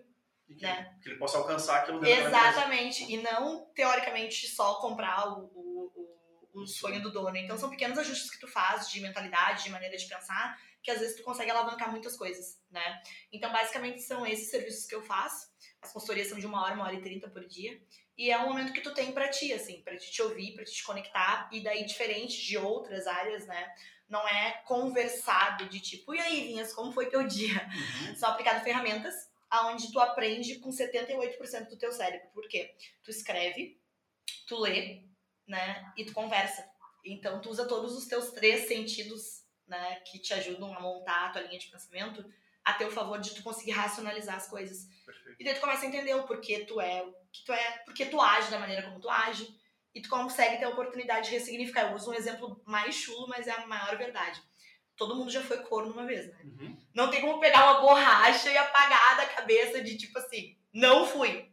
A gente não consegue apagar o que a gente sabe. Uhum. Então, ou a gente toma uma atitude, ou a gente acaba com a pessoa. E a mesma coisa é quando a gente toma consciência de quem a gente é na nossa vida. A gente não consegue voltar atrás. A gente começa a ter que ir pra frente e agir de maneira diferente. Então, basicamente, é essa a diferença da reprogramação mental né, para outras terapias, assim. Não, irado, eh, irado, enxerguei muito, assim, para mim já foi esclarecedor, até porque aquilo que a gente falou um pouco sobre isso, né, mas as pessoas estão com o advento da internet, né, eh, não pensam nem em si, né, nem o próprio vagabundo, eu acho que ele é o menos ainda, né, porque ele não tem um momento de reflexão, ele fica só no timeline, nos stories, aí ele troca de rede social, aí agora entrou o Clubhouse, aí vai pro Facebook, aí vai pro Twitter, aí vai pro TikTok, aí vai pro Instagram. Ele passa por ele ver por seis horas. E o que eu falo, tá, tu te encheu de conhecimento. E o que que tu fez com isso? Não, e outra, né? Raros são os que foram atrás de conhecimento. O cara ficou vendo ali os caras, as minas, a, a loja, o, sei lá, a bicicleta que ele quer comprar, o videogame que ele viu, mas não produz nada. Não produz nada porque realmente essa velocidade de informação que a gente tem. E outra, eu acho que assim, não tem problema nenhum em tu não saber o que produzir. Eu acho que muitas pessoas hoje passam por isso. Posso estar errada, tá? Mas assim, graças ao meu pai, eu sempre fui uma pessoa que corri muito atrás do prejuízo, né? Porque é o que eu falo, agora a bunda bate, tu tem que correr, né? E tu pode usar realmente a tua motivação de raiva para te conseguir ir atrás das tuas coisas, provar para as pessoas que tu é bom, conquistar teu espaço, mas ao mesmo tempo tem muitas pessoas hoje que vêm de uma família onde elas sempre tiveram colo, né? De tipo assim, ah, dá tempo, dá tempo, daí o que acontece? eu, particularmente, tenho no mínimo 70% das minhas amigas, elas têm 35 anos, elas não sabem o que elas querem fazer. Uhum. Meu, daqui a 5 anos tu tem 40. tipo, tu precisa saber o que tu quer fazer. Então eu acho que hoje, essa fase de tipo, tá tudo bem, não saber. Não, não tá nada bem. Né? Concordo muito. Não tá nada bem tu não saber o que tu quer fazer. Então, assim, tu tem que começar a achar soluções. Ah, não, mas eu não sei. Não, tu não sabe, não. Tu não quer ir atrás. Então, assim, ó. Não, que é o que eu falo. Desde que o mundo é mundo, tem opções. Tu não vai querer, com 35 anos, abrir uma profissão nova, né? Tá? Então, assim, todas essas. Vamos começar a descartar. Tu não quer isso? Não quer isso? Tá, sobrou isso. O que que tu fez? Tu foi atrás, tu modelou uma pessoa, tu passou um dia com cada pessoa que trabalha nisso. Então, assim, quem quer, dá um jeito de reagir, de fazer as coisas acontecerem. Agora, ficar sentado, né?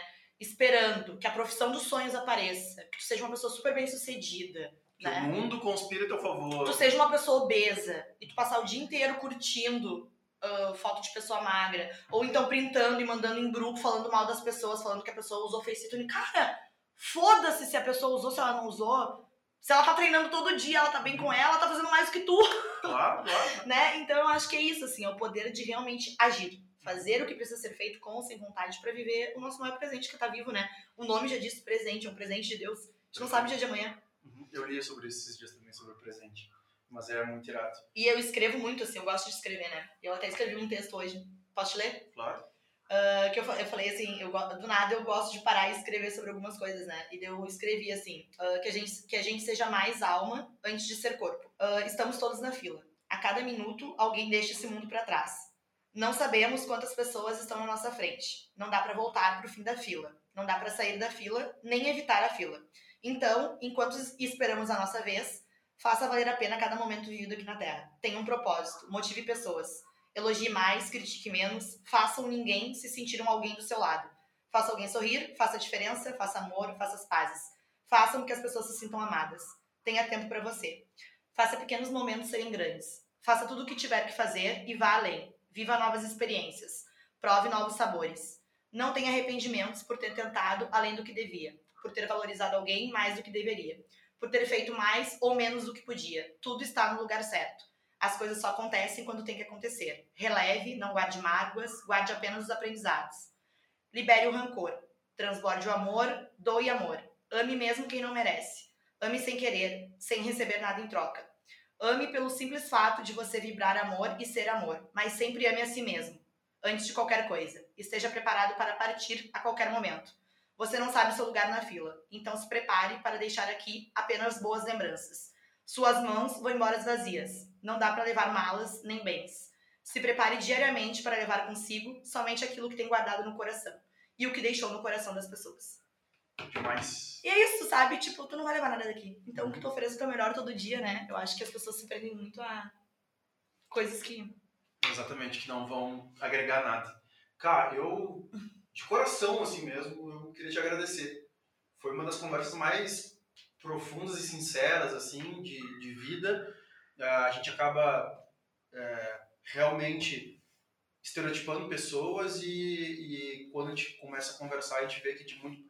Aliás, eu acho que quanto mais a gente fala de, de alguém, mais parecido tu é com essa pessoa.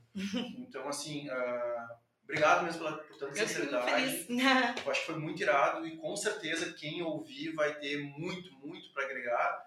E também eu queria também, quem quiser agora mandar um beijo para Xuxa, um beijo para não sei o quê, e terminar com, as, com, os teus contatos todos, que tem muita. Tem a empresa, tem as pessoas, eh, tem a palestra e tem as 10 sessões também, que eu acho que tem, tem muito mercado aí, porque como tu bem falou, vivemos sim em uma sociedade doente. Queria te agradecer de novo. Eu que agradeço por ter me deixado tão à vontade a ponto de falar as coisas de coração, né? Eu acho que as pessoas, a gente não... Eu sempre falo isso, né? Uh, ligações, às vezes a gente não explica, né? A gente sente. Então, se eu me sentir à vontade é porque tá muito parecido comigo também. e a gente tá com o mesmo propósito de ajudar todo mundo. Obrigada de novo pelo convite. Uhum. Tá, foi um prazer. Uh, vou deixar as minhas redes sociais aqui, eu acho que tem no Instagram ali, que é Karine Ruchinski. Daí ali embaixo tem todos os destaques de como funciona o método, onde é que as pessoas podem encontrar, tá tudo ali bem explicadinho. Perfeito, então. Tá? Muito, muito obrigado mesmo. Eu que agradeço, tá?